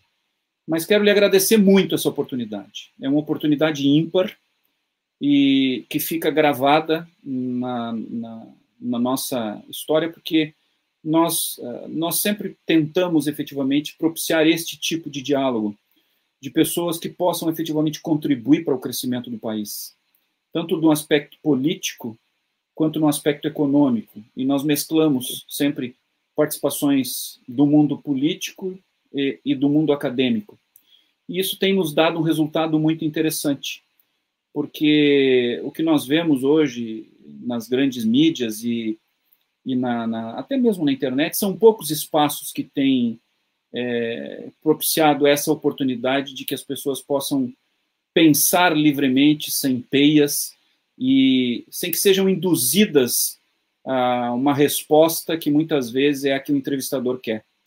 Então a gente procura sempre deixar o entrevistado uh, livre para colocar os seus posicionamentos e, e, e, isso tem sido a riqueza deste nosso programa, deste nosso espaço que nós esperamos estar atendendo às expectativas dos nossos internautas. Então, mais uma vez, muito obrigado. E acho que anuncio o próximo entrevistado, professor Marcelo. Pode ser, vai ser interessante já anunciar. Muito Por bem, favor. então eu quero já anunciar aos nossos amigos que no dia, já estamos ajustados, no dia 7 de abril, quarta-feira, o nosso programa entrevistará o ex-deputado federal, ex-secretário de Segurança Pública do Estado do Rio Grande do Sul e é, ex-deputado estadual também e ex-prefeito aqui no Rio Grande do Sul, é, César Augusto Schirmer. E nós vamos conversar sobre a segurança pública no Brasil. É alguém que vivenciou esta área muito a miúde. Quando participou da Secretaria de Segurança aqui no Estado, pegou a Secretaria num momento muito crítico do ponto de vista de é, aumento de criminalidade, uma série de problemas, e implantou políticas de segurança pública muito exitosas e que vem dando bons frutos até hoje. É, nós temos tido resultados de quedas de criminalidade em, em alguns setores, como latrocínio e roubo de veículos e, e etc., que são muito fruto dessa política implantada desde que ele foi secretário de segurança aqui no Estado e nós teremos a oportunidade de debater com ele o tema segurança pública no Brasil, algo que nos parece também que precisa ter uma atenção um pouco maior do ponto de vista não só governamental, mas também da própria sociedade, de somatório de esforços, né? E teremos a oportunidade de debater com ele esse tema. Então, é, semana que vem, dia 7, esperamos todos os nossos amigos internautas para debatermos segurança pública no Brasil. De minha parte, mais uma vez, muito obrigado, uma boa noite a todos e até a próxima quarta-feira. Para fazer o encerramento, eu vou só ler aqui algumas três, três, quatro considerações. Né? O doutor Rodrigo Dória disse que já está combinado, então já vamos acertar com ele para ter uma primeira, uma primeira oportunidade para fazer uma entrevista, um bate-papo, e inclusive o Dumas está com, de repente podemos fazer um, um, um, um debate, além de uma entrevista. E o professor Cabral, reunião de mitos, falava que tinham 12 assistindo e 10 likes, vamos dar like, povo, até, só falar do professor Cabral, ele chega amanhã, ele tem um programa que há no, quando ele acorda, que ele vai fazer o programa dele, tem 600 pessoas esperando para as suas análises de mercado. É outro que já está na. na não vou usar essa frase, vou, vou usar uma outra expressão. Está já indicado para fazer uma entrevista, como eu ia dizer, na alça de mira, imagina. está indicado para fazer uma entrevista conosco. É só fazer uma, uma consideração. É, foi importante ter falado isso, é, e é importante que as pessoas se inscrevam e dê os likes. Vou dizer por quê. Nós, quando começamos o Pensando Brasil, nós fazíamos com, com o Facebook e o Facebook, com todo o respeito que eu tenho por sua senhoria, o senhor Mark Zuckerberg, um dos maiores gênios da história da humanidade, só tira nada dá. 600 a 700, entre 600 e mil pessoas acompanhavam o nosso programa. Aí o que acontecia? Como só tira e nada dá, vamos concentrar no YouTube e mudamos totalmente a estratégia e estamos fazendo. De agora começa a espalhar. Nos acompanha um número expressivo de pessoas e agora é que espalha a gravação. A gravação é turbinada e espalhada em vários canais. Então, mas nós gostaríamos que as pessoas voltassem a assistir tanto quanto assistiam pelo Facebook, que não nos dá nada, só retira. Então, por isso que o Facebook é o que é, né? Infelizmente, é a lógica, né? Os espertos vivem dos tolos e estes do seu trabalho, dizem algumas pessoas no passado. Mas, continuando, por favor, se inscrevam, deem um like é, e inscrevam neste canal, que é o canal que nós estamos apresentando aí. Faça o encerramento a 21 de abril, feriado ou 5 de maio. São os espaços. Ele já está dizendo os dias que ele pode fazer. 21 de abril, nós temos uma live, de repente passando para maio, porque dia 21 de abril é uma surpresa, mas vai ser algo muito que tem muito a ver com a, é, com a segurança e defesa no, no, no, no país. Está se oferecendo, professor. O senhor não se oferece nunca, o senhor é espetacular. mas fazendo agora os agradecimentos e o encerramento. Professor Dumas, uh, eu vou falar daquilo que eu ouvia já desde o primeiro momento, quando eu tive a oportunidade de assistir umas palestras suas e tive a oportunidade de assistir aulas, verificar e, ver, e, e observar a, a, maneira como as pessoas se comportavam depois de ouvir. Todos saíam elétricos, todos saíam apaixonados ou todos saíam assustados. Eu me lembro que uma vez, uma palestra que o senhor deu, é, eu ouvi um comentário de alguém que disse: Puxa, nós tivemos uma primeira aula sobre estudos apocalípticos porque o professor Dumas não perdoou nada, ele colocou o mundo tal qual é, não como nós gostaríamos que fosse. E nós estamos vendo ali uma revelação. Um aluno falou isso e eu fiquei impressionado. Foi daí eu comecei a ouvi-lo. Realmente, o senhor é uma personalidade espetacular, um intelectual de altíssimo nível. Não à toa é alguém notório, uma celebridade e consultado por todas as redes de TV no país. É, é um agradecimento que eu tenho para lhe fazer. O senhor enobrece o programa, ficará o programa gravado para consulta. E, é, e agora nós vamos espalhar. Ele vai espalhar alguns canais que têm muitos seguidores, eles reproduzem exatamente tal qual foi apresentado aqui. E nós agradecemos a ele, porque de certa forma está divulgando o nosso trabalho. Só tenho a agradecer. E se puder, numa outra oportunidade, voltar, porque tem muita coisa ainda para falar se não se incomodar de voltar para bater um papo conosco e dar outra aula para a sociedade brasileira. espero que nos próximos governos, além desse, que eles percebam a possibilidade que é ter alguém como o senhor como um conselheiro do rei. Os reis Olha, precisam seria... ter conselheiros de alto nível. Seria um enorme prazer poder ajudar de alguma maneira o Brasil e continuar nesses debates. Agradeço as palavras, doutor Armênio Agradeço, Marcelo, as palavras, agradeço a audiência, quem teve a paciência de nos ouvir aí. E, de novo, Marcelo, sou teu fã, é só Opa, me chamar que estarei aqui para falar uh, o que for preciso, só me chamar. Muito obrigado e gostei muito de poder participar novamente. É um prazer. Muito obrigado. Damos por encerrado os trabalhos. e para a próxima, até semana que vem, com o ex-secretário e ex-deputado Schimmer, né? que fará, fará uma reflexão sobre segurança pública no Brasil. Olha, o trabalho que a gente está fazendo é espetacular. Esse material está indo para os arquivos, só é, é, personalidades excepcionais estão contribuindo para a gente entender melhor o país. E, Dumas, tu não tens noção o nível de esclarecimento que tu trouxeste para a sociedade.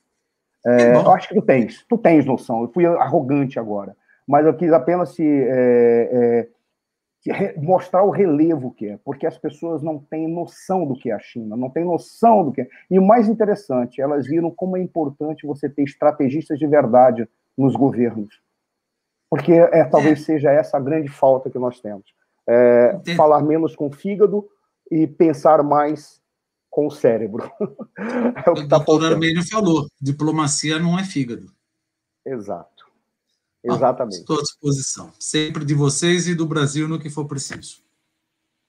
Um grande abraço. Gente, muito obrigado. Um grande abraço, Dumas. Boa noite. Armênio, a todos os amigos. Até, até quarta que vem. Boa noite, gente. Obrigado. Tchau, tchau.